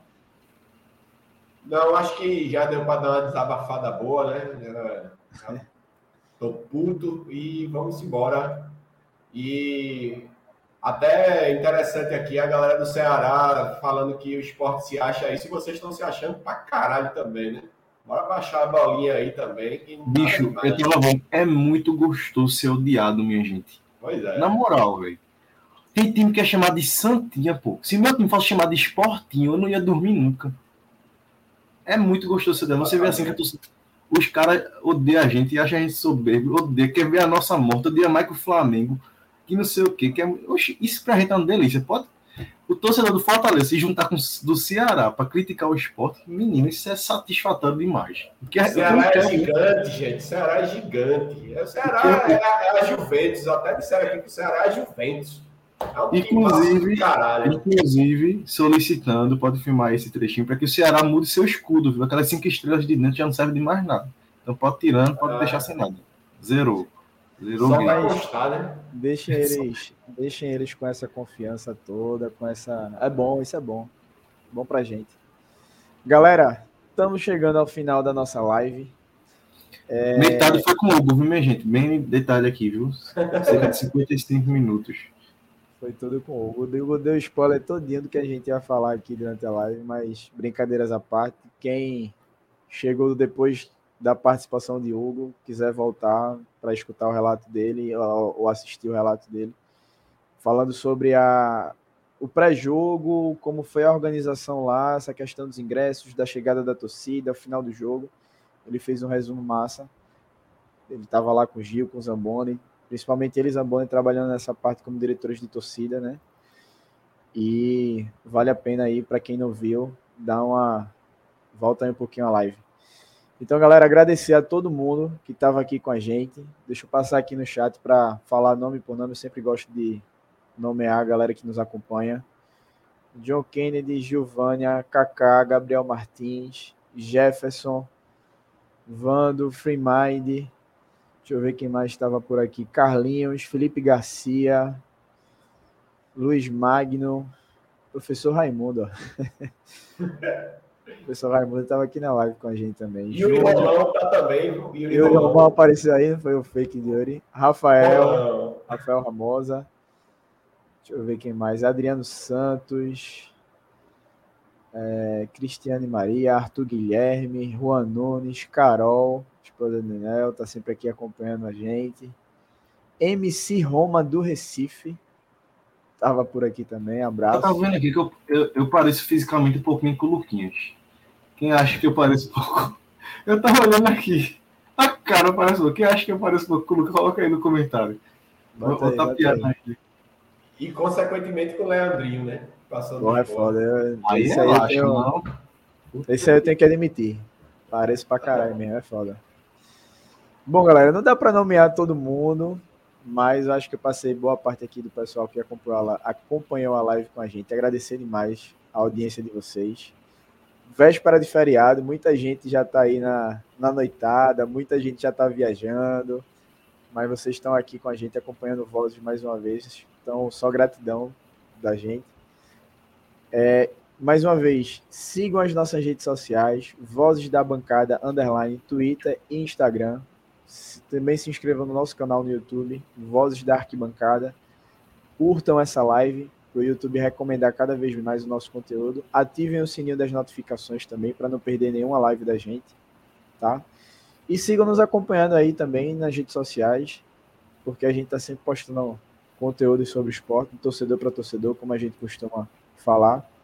E por último, agradecer a presença aqui de Tiago Nunes, um cara que só conhecia do Twitter e foi um prazer Não. conhecer pessoalmente lá na Ilha do Retiro. Grande rubro-negro. Que seja a primeira de muitas lives, depois de Pode muitas convidar, tentativas. Né? A cada duas tentativas eu venho uma, viu, Manuel? Então, assim, pode chamar. Minha gente, é legal demais o trabalho que vocês fazem, abertura para o torcedor é, assim, a torcida do esporte precisa abraçar mais a mídia alternativa. A gente vê em outros clubes que isso é muito forte. A gente vê canais de Fortaleza com muito torcedor, canais de Ceará, muita gente assistindo, canais de Bahia. Eu acho que precisa realmente dessa expansão. Eu acho que aqui a mídia pernambucana é muito tradicional ainda, né? As rádios e afins, o que não é em outros lugares. Mas mesmo assim, o torcedor rubro-negro precisa consumir mais, principalmente nessas mídias assim. Tem um público muito grande e a gente percebe essa necessidade do torcedor, ele abraça realmente esse trabalho que é feito. O Vozes é para chutar o torcedor mesmo, é, aquilo que o torcedor tenha para falar sobre as suas dores, né? as suas dores, as suas alegrias, mas é importante ter esse espaço para a gente falar sobre o esporte do Recife. É muito bom falar sobre o esporte. É, coisa muito boa. Eu agradeço, né? Agradeço a participação demais. Muito obrigado. Muito obrigado, galera. E eu sigo aí aperreando mundo afora. E só para é, essa mensagem que o Nenel botou aí de Free Mind na tela, o lugar de Rubro Negro é sábado na ilha, rumo ao 43º título. Não é porque é o Galeto que é menos importante. É muito importante a gente ganhar esse título, até para, como a gente falou, dar esse ânimo, dar cada vez mais confiança para o final contra o Ceará e até para o jogo contra o Coritiba também e aí eu aproveito para compartilhar mais a última tela aqui com vocês. A parcial de ingressos vendidos, check-in que já foram feitos. 19.509 ingressos, então a gente vai ter uma ilha cheia contra o Retrô, para a gente voltar a levantar a taça, que é muito importante. Eu sempre falo aqui, é importante a gente retomar a, a, hegemonia começando dentro de casa, dentro do, do Campeonato Pernambucano. E aí a gente parte para a Copa do Nordeste, quem sabe um dia novamente Copa do Brasil mas é muito importante que a gente se torne forte novamente no estado. Que faz tempo já, desde 2019 a gente não ganha esse título. Então vamos com tudo para cima do, do, do retrô para a gente conquistar essa taça e dar mais confiança na, nessa, nessa reta final do primeiro semestre, nesses jogos importantes que a gente tem. Nenel, últimas considerações. É só chamar a galera, né? Vamos embora para a ilha sábado apesar de não ter essa importância toda, mas tem a representatividade e vamos embora. Que o esporte tem que conquistar as taças, né? Tem que. É, sendo, sendo galeto, sendo bom, sendo ruim, o esporte tem a obrigação de ser campeão, né? E lembrando que pode ser um, mais um título invicto na história do clube, né? Então, vamos embora, vamos comemorar até onde puder e torcer para que a classificação da Copa do Brasil também venha e que a gente possa ser campeão do Nordeste para garantir uma receita para o ano. E é aquilo sábado, né? Ganhou, beleza, maravilha, comemora, mas se não ganha, se não ganha o título, eu acho que desanda muita coisa. Né? Então, assim, a importância do torcedor. É, psicológico. É pau. A Unibra, a Unibra não aguenta, não. Pode botar aqui na, na preleção deles. É pau. O esporte é campeão invicto já. Misericórdia. Laércio vai cortar esse trechinho da live e vai botar na preleção dos jogadores com o Zé Roberto. Aí eu boto Zorrinha contra eles. Boa, galera. Valeu, Valeu demais. Agradecer mais uma vez e até a próxima. Pelo esporte tudo. No nosso time vai ser mesmo campeão. Todo mundo vai cantar e dizer: ninguém segura o esporte, não. Este ano nosso time vai ser mesmo campeão. Todo mundo vai cantar e dizer: ninguém segura o esporte, não. Na ilha vou ver, hey, a turma pular, hey, de alegria quando o time entrar e mostrar a bola no pé, meu esporte em ação. Casa, casa, casa, ninguém segura o leão. Casa, casa, casa, casa, casa, a turma é mesmo boa, é mesmo da Fusaca. Sport, sport, sport. Este ano nosso time vai ser mesmo campeão. Todo mundo vai cantar e dizer